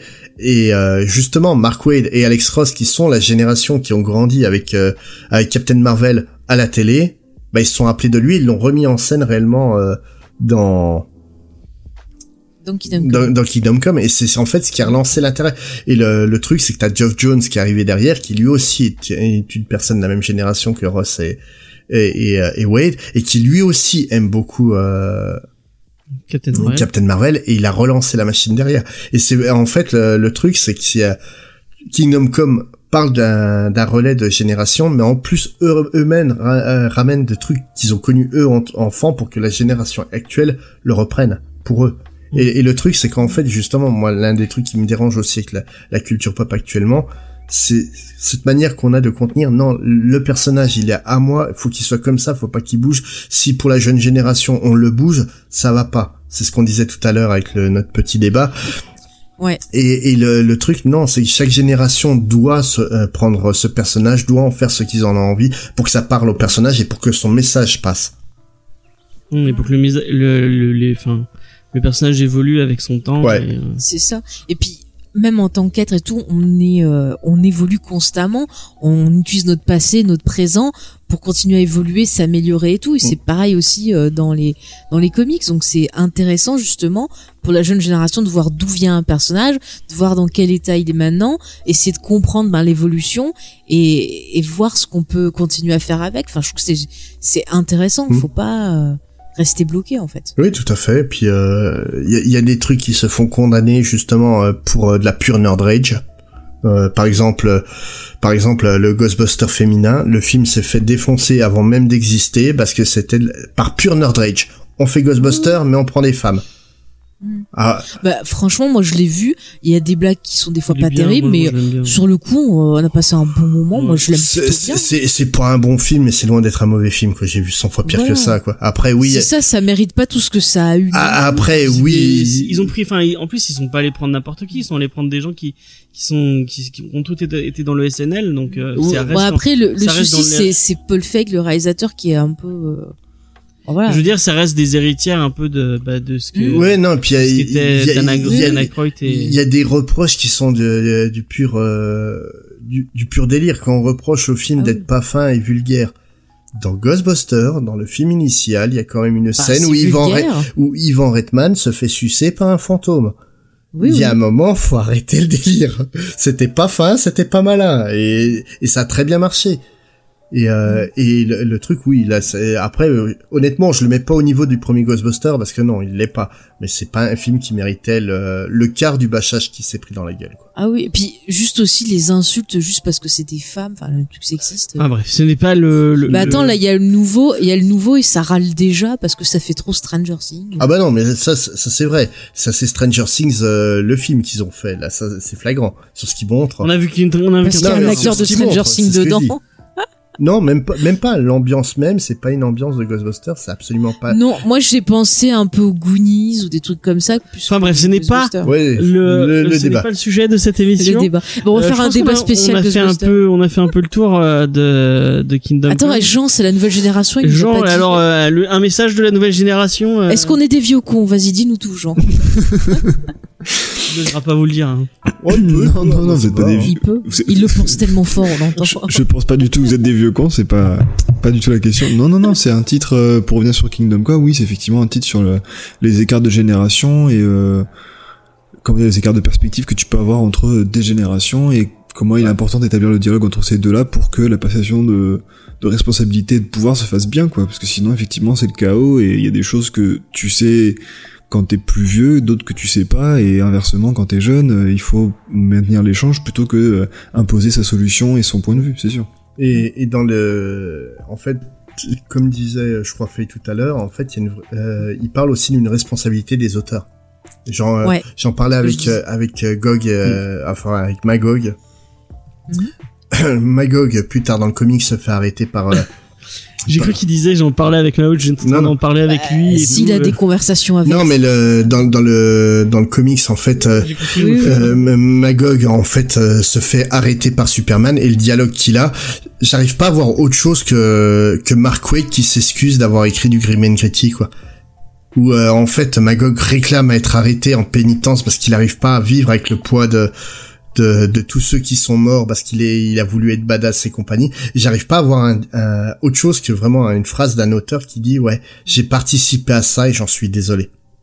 Mais je pense que c'est totalement ça, hein, parce que je vois pas ce que ça pourrait être autre Ouais. chose que.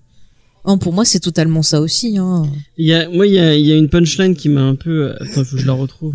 Ah. Euh, je l'ai envoyé à Jean. Putain merde. Ah, putain merde, je me rappelle Non, pas. ça. c'était pas ça. Ouais c'est vulgaire, c'est vulgaire pour du Mark Waid d'accord. Ah ouais, ouais. Ou alors il y a un problème de Euh. traduction. tu retrouves, James? Tac, tac, tac. Ah oui. Euh, c'est Mark Waid qui, enfin non, c'est pas là, c'est euh, Superman dans une, euh, dans une, je crois que c'est en, en, euh, en, pas en interview, en, en conférence de presse, qui dit une légion de villes qui a perverti euh, leur grand pouvoir et qui ont trahi leur propre responsabilité. Et ça m'a Ouais. fait, ça m'a fait rire parce que, on- enfin, il n'hésite pas à faire euh, Référence. référence à vous, vous l'aurez compris, euh, à un autre personnage. euh, À l'oncle Ben. voilà, ouais. Je trouvais ça cool. Bah, la responsabilité, c'est une, une des thématiques les plus importantes dans Superman. Mais à, à tout point de vue, hein, moi, moi, les épisodes qui m'ont plus marqué dans les dans les histoires de Superman, c'est justement le moment où euh, d'être un, un héros euh, qui vole, qui peut soulever des camions et compagnie euh, sans sans brancher, ne sert plus à rien. Euh, la fameuse page de de All Star Superman, il y a une page qui est qui est très célèbre où juste par le dialogue, il va empêcher une euh, une jeune fille de, de se suicider. Mhm. Pour moi, c'est ça, euh, c'est ça Superman. C'est une question de responsabilité. Toi qui es si fan ah, de, de Superman et qui, euh, bah, du coup, on va, on va peut-être conclure sur ça. Euh, qui est si fan de Superman et qui aurait, euh, qui, qui, qui aurait à transmettre euh, à, à la, à la nouvelle génération euh, euh, un titre ou deux. euh, Mais il conseille Louis c'est clair euh, que la série est drôle. Non, non. ne regardez pas cette série. Mais il est très bien, La- arrête non. de critiquer. Laquelle? Lois c'est et Clark, elle. Moi j'aime bien. Euh, Est-ce que tu avais un titre ou deux à, à conseiller des trucs dispo en VF euh, Dis- si Dispo en VF, toujours pas pour l'instant, mais qu'il le sera forcément à terme. Euh, je, pro- euh, je vous conseille très très fortement euh, Superman for All Seasons. Donc, au scénario, on a Jeff Lubb, au dessin, on a Tim Sale. Donc déjà, rien que ça, ça veut dire vous achetez, vous vous taisez. et et, et c'est en fait un titre dans la lignée de de ce qu'ils ont fait sur les titres euh, Marvel, donc euh, Spider-Man Blue, euh, Gru- Hulk Grey et compagnie, que vous devez avoir lu, c'est une obligation. C'est des, c'est, c'est pour moi parmi les titres majeurs qui ont été publiés ces 30 dernières années. Je l'ai pas lu. Euh, il, il faut, il faut le lire. Si, si, en plus, surtout si t'as aimé, euh, si t'as aimé euh, New Frontier, c'est, c'est des titres en fait qui te, j'arrive pas à avoir un mot français, c'est qui te uplift euh, réellement, qui te, qui te remonte euh, en- vraiment. Moral. Euh, par exemple, Dare- Daredevil euh, Yellow, qui revient à l'époque où euh, Daredevil était absolument pas le mec euh, narcissique, euh, enfin euh, dépressif qui était qui est assis sur une sur une gargouille en plein kitchen. C'est c'est vraiment un titre qui qui fait du- à la fois du bien et du mal. D'accord. Non, mais vraiment parce que t'as c'est le, titre est vraiment joyeux, mais en fait ça te rappelle constamment que la joie elle est finie. Pareil pour euh, Spider-Man Blue qui revient en fait sur euh, la relation de Spider-Man avec enfin de Peter Parker avec euh, Gwen Stacy.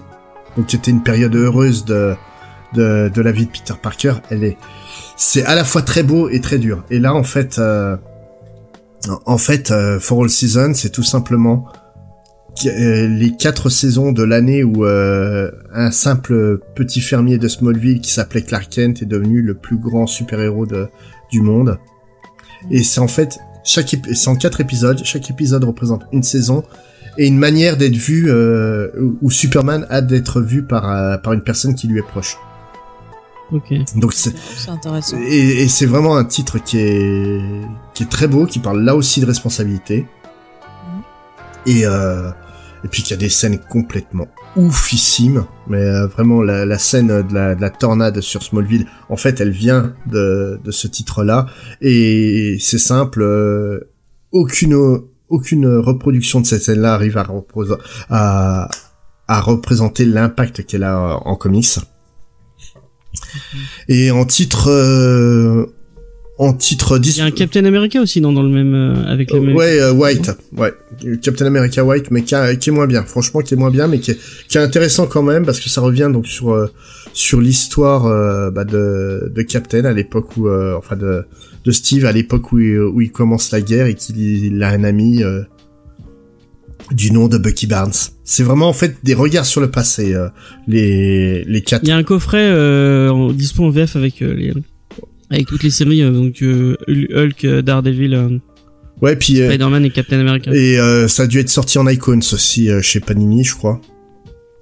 Et euh, sinon, en titre dispo en français, Euh, je vous recommanderais, bah tiens, on va on va partir sur euh, Superman Earth One, donc par Joe Michael Straczynski, qui là aussi est un de mes mes, mes scénaristes préférés. Donc c'est une relecture des des origines de, de Superman. C'est Earth One en fait, c'est un c'est un monde où euh, les héros sont différents de ceux qu'on connaît. Là, et là donc en fait son son Clark Kent, c'est juste un jeune qui débarque à à, Métro- à Metropolis et qui essaie de comprendre sa place dans le monde. Et c'est vraiment très bien. Et bien sûr, un Superman American Alien avec lequel on a ouvert Comics Fair il y a déjà euh, trois ans, quoi. Bah, on en a parlé Mm. aussi dans. Euh, Qui mérite franchement euh, parce que c'est vraiment un très bon titre. C'est qui au dessin sur euh, Orphan euh Sur Earth One, je sais plus. euh, je me demande si c'est pas. Non, ça doit pas être Gary Frank. Lui, il a fait le Batman. Ouais, effectivement. Mais euh, Batman Earth One que je conseille aussi, qui est très cool.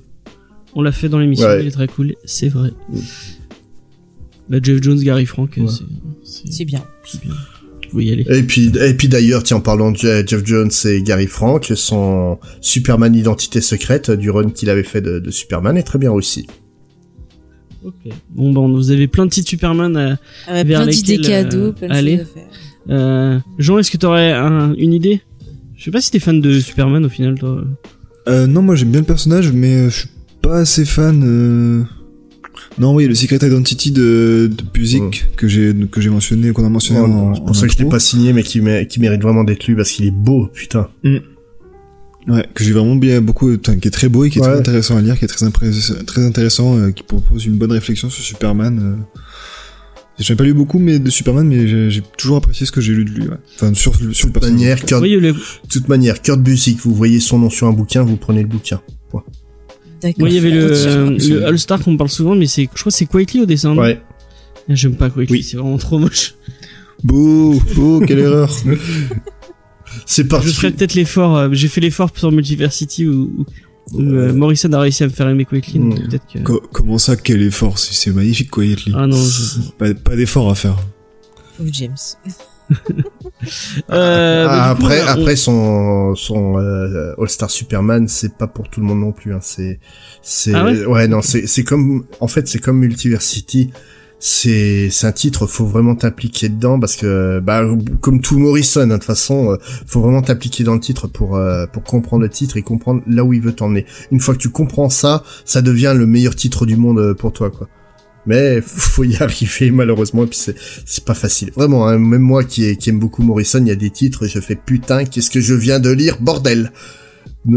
Les, les Invisibles, ça fait à peu près 11 ans que j'essaie de comprendre ce que j'ai lu. Ah ouais, dis donc, ça fait un bon moment. ah ouais, non, non, je ne comprends pas ce titre. Mais je suis pas sûr que lui-même se soit compris. Une fois à jeun. À ce Bon, on va, on va, on va conclure. Euh, on, va, on va finir par les recos quand même. Une petite reco. Oui. Euh, euh, bah Faye, tu vas commencer, tiens. Pourquoi moi?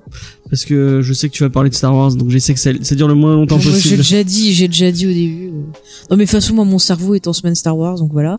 Mais sinon, j'ai commencé à lire la nouvelle euh, dont par les gens euh, la semaine dernière, donc qui a inspiré le film Premier Ah ouais, Contact. tu recycles, tu fais du Et recyclage. c'est pas de- mal pour l'instant. Non, je dis juste que euh, je soutiens la proposition de Jean, voilà. D'accord. Et je vous en Ah, reparlerai. c'est quand gentil, merci. Bah de rien, de rien. Ah ouais, C'est très très intéressant pour l'instant. Voilà. Et je vais pas vous embêter avec Star Wars, je reste dans ma, dans ma petite bulle. Moi, je suis respectueuse. Spades, est-ce que t'as une reco euh, culturelle? Euh, là, en ce moment, je suis en train de me refaire les euh, Person of Interest, donc je conseille euh, grandement cette série. Si vous Ouais. si vous connaissez pas, c'est c'est vraiment très bien. C'est une des meilleures adaptations de Batman euh, qui ne dit pas son nom que que j'ai vu. Ah, mais il faut qu'on le fasse dans Geek en série ensemble. Ouais, faut qu'on se les remette. Ouais. Obligé, il faut que tu viennes en parler. En, en plus, c'est une série euh, bah, qui est... En fait, à l'époque, je la trouvais révolutionnaire. Aujourd'hui, je la trouve très très actuelle. Et ça me rassure pas du tout. Parce que tous les délires autour de la, de la cyber, cybersurveillance, de l'exploitation des données numériques et compagnie, de- ça devient de plus en plus une réalité, euh, malheureusement.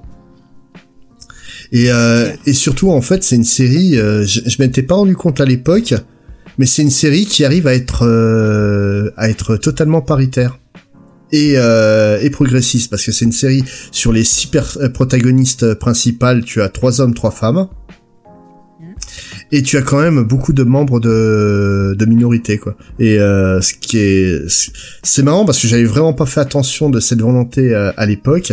Euh, pour moi, c'est pour montrer à quel point c'est réellement bien exécuté. Ah J'ai commencé à mater, il me reste la fin à voir. Je pense que je vais me les prendre en, en Blu-ray pour les voir dans des meilleures conditions. Mais c'est clair qu'elle est vraiment, vraiment cool cette série. Bah, Et en plus, il y a Michael Emerson, j'adore Michael et Emerson. euh, et c'est la première fois que tu la vois la série? Ouais, ouais, ouais, j'avais pas eu le temps de, de donc, donc moi c'est un second visionnage là que je fais parce que je l'avais déjà vu à l'époque quand elle était diffusée.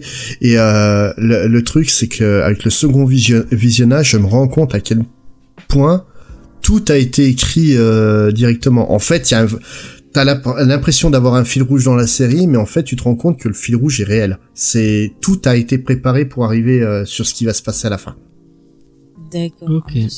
Il me semble que c'est le frère de Nolan qui était à l'écriture. Jonathan Nolan Je sais, ouais, je sais pas s'il y a sa femme avec lui, ceux qui travaillent sur Watchmen du coup aussi. Je sais pas si elle était déjà avec lui. ah je sais pas du tout pas. mais mais là Euh. Mais, mais pour le coup, euh, je me suis plongé dans la série en me disant euh, bah, que ça allait vieillir et compagnie, et je suis étonnamment surpris que, que la série euh, bah, vieillisse aussi bien. C'est et étonnamment surpris que ça soit une série qui, qui soit autant oubliée aujourd'hui. C'est pour ça que je te dis, la saison prochaine, tu viens, on en parlera. Ouais, si tu veux. Ah oui, oui, oui, je le note dans moi. Je te dirai quand, mais ça me fait déjà une série de, de poser. Voilà. James, oui. Euh, alors moi j'avais plusieurs. euh, Et Jean, plus- bah on va finir en- finir en beauté avec Jean. Ouais. Euh, alors moi j'avais plusieurs trucs. Euh, déjà Sugar machin. moi non. Cette semaine, moi, je vais me faire tatouer, donc bah, je conseille le tatouage. C'est un- une, une, une activité culturelle comme une autre. Ah, moi, ça me calme. Et je conseille, euh, bon, je me suis pas encore fait tatouer par elle, mais euh, Faye il l'a fait, donc euh, je conseille fortement euh, cette tatoueuse à Montpellier, euh, Arton, euh, attends, Arton Tattoo, euh, pas loin de, pas loin de Azimut, donc c'est liant de, elle- allez-y, elle est très très sympa, euh, elle est, elle est, elle est très très forte. Et euh, si vous aimez elle, elle est spécialisée en japonais, donc euh, si vous, aimez le style japonais, Ouais, les fleurs, les insectes aussi. Ouais, elle fait beaucoup d'insectes, c'est vrai. Donc vous pouvez y aller. Euh, moi j'y vais vendredi. Donc voilà. Euh, Moi, j'irai en février. c'est- comme ça vous savez tout. Euh, sinon j'ai fini, euh, j'ai enfin fini euh, Silicon Valley. Donc c'est une série qui parle bah, de la Silicon Valley et de la, l'industrie de la technologie, de la, de la haute technologie. Ah bah tu vois, c'est, c'est, c'est un peu lié avec Persona of Interest, Un- la technologie. ouais, c'est un peu lié, ouais. C'est- j'ai eu un peu de mal sur la fin de la, c'est, je crois que c'est on est à la cinquième ou C'est sixième. pas la sixième saison. Sixième saison, ouais. Et c'est la dernière, donc euh, bah ils ont ils ont fini en beauté. Euh, le dernier épisode est un peu bizarre, vous, vous verrez en, en, en, en le en le voyant. Euh, ça finit pas sur une note euh, si positive que ça, mais je, je je ne spoil pas. Mais euh, bah regardez si vous avez envie d'un truc cool et qui apparemment j'ai vu plusieurs personnes qui travaillent dans le dans le domaine du euh, du bah, des hautes technologies. Et apparemment c'est très c'est très vrai. Ils, ils sont ils sont ils sont partis sur des trucs très vrais et euh, bah euh, allez jeter un œil. et c'est très drôle. Donc euh, vous, vous rigolerez. Euh, donc voilà, ça c'est c'est un- une bonne reco culturelle je pense. Si tu veux. Jean. Jean, ouais. Euh, moi, du coup, en Rocco, alors j'ai- avec un peu de retard, j'ai regardé un peu l'Académie. James, tu m'as dit que c'était de la merde. Et bah, t'avais raison. Ah, J'ai pas accroché non plus, je suis pas restée jusqu'au bout. j'ai vraiment trouvé ça naze, putain. je sais pas pourquoi je me suis infligé ça, mais du coup, je vous recommande de ne pas regarder. T'as regardé en entier parce que- T'as regardé en entier Ah, j'ai fini. Ah, j'ai mais j'ai tu me fini. je diras pas la, tu me diras la fin parce que j'ai pas la force d'aller jusqu'au bout. je Eh ben, c'est de la merde, c'est un cliffhanger euh, horrible Je qui est vraiment savoir si j'avais et c'est vraiment nul à chier. Euh, Ouais, tu me diras. le, ça partait, le début il est cool, ça partait bien, mais ça abandonne toutes ses bonnes idées et pour devenir nul à chier. Puis donc les dommage. persos, je trouve qu'ils sont pas intéressants. Enfin, Tu t'as lu le comics ou pas? Non. Ok. Je- euh, le comics m'intéresse du coup quand même. Pour, je pense que les bonnes idées euh, qu'on voit au début de la série sont dans le comics et sont plus ou moins bien Mais développées. t'avais aimé non le, le, le Doom Patrol de Gérard Way euh Euh, ouais, j'ai trouvé ça pas mal, ouais. Mais euh, du coup, assez naze. Il y a genre deux persos intéressants sur six, c'est un peu dommage.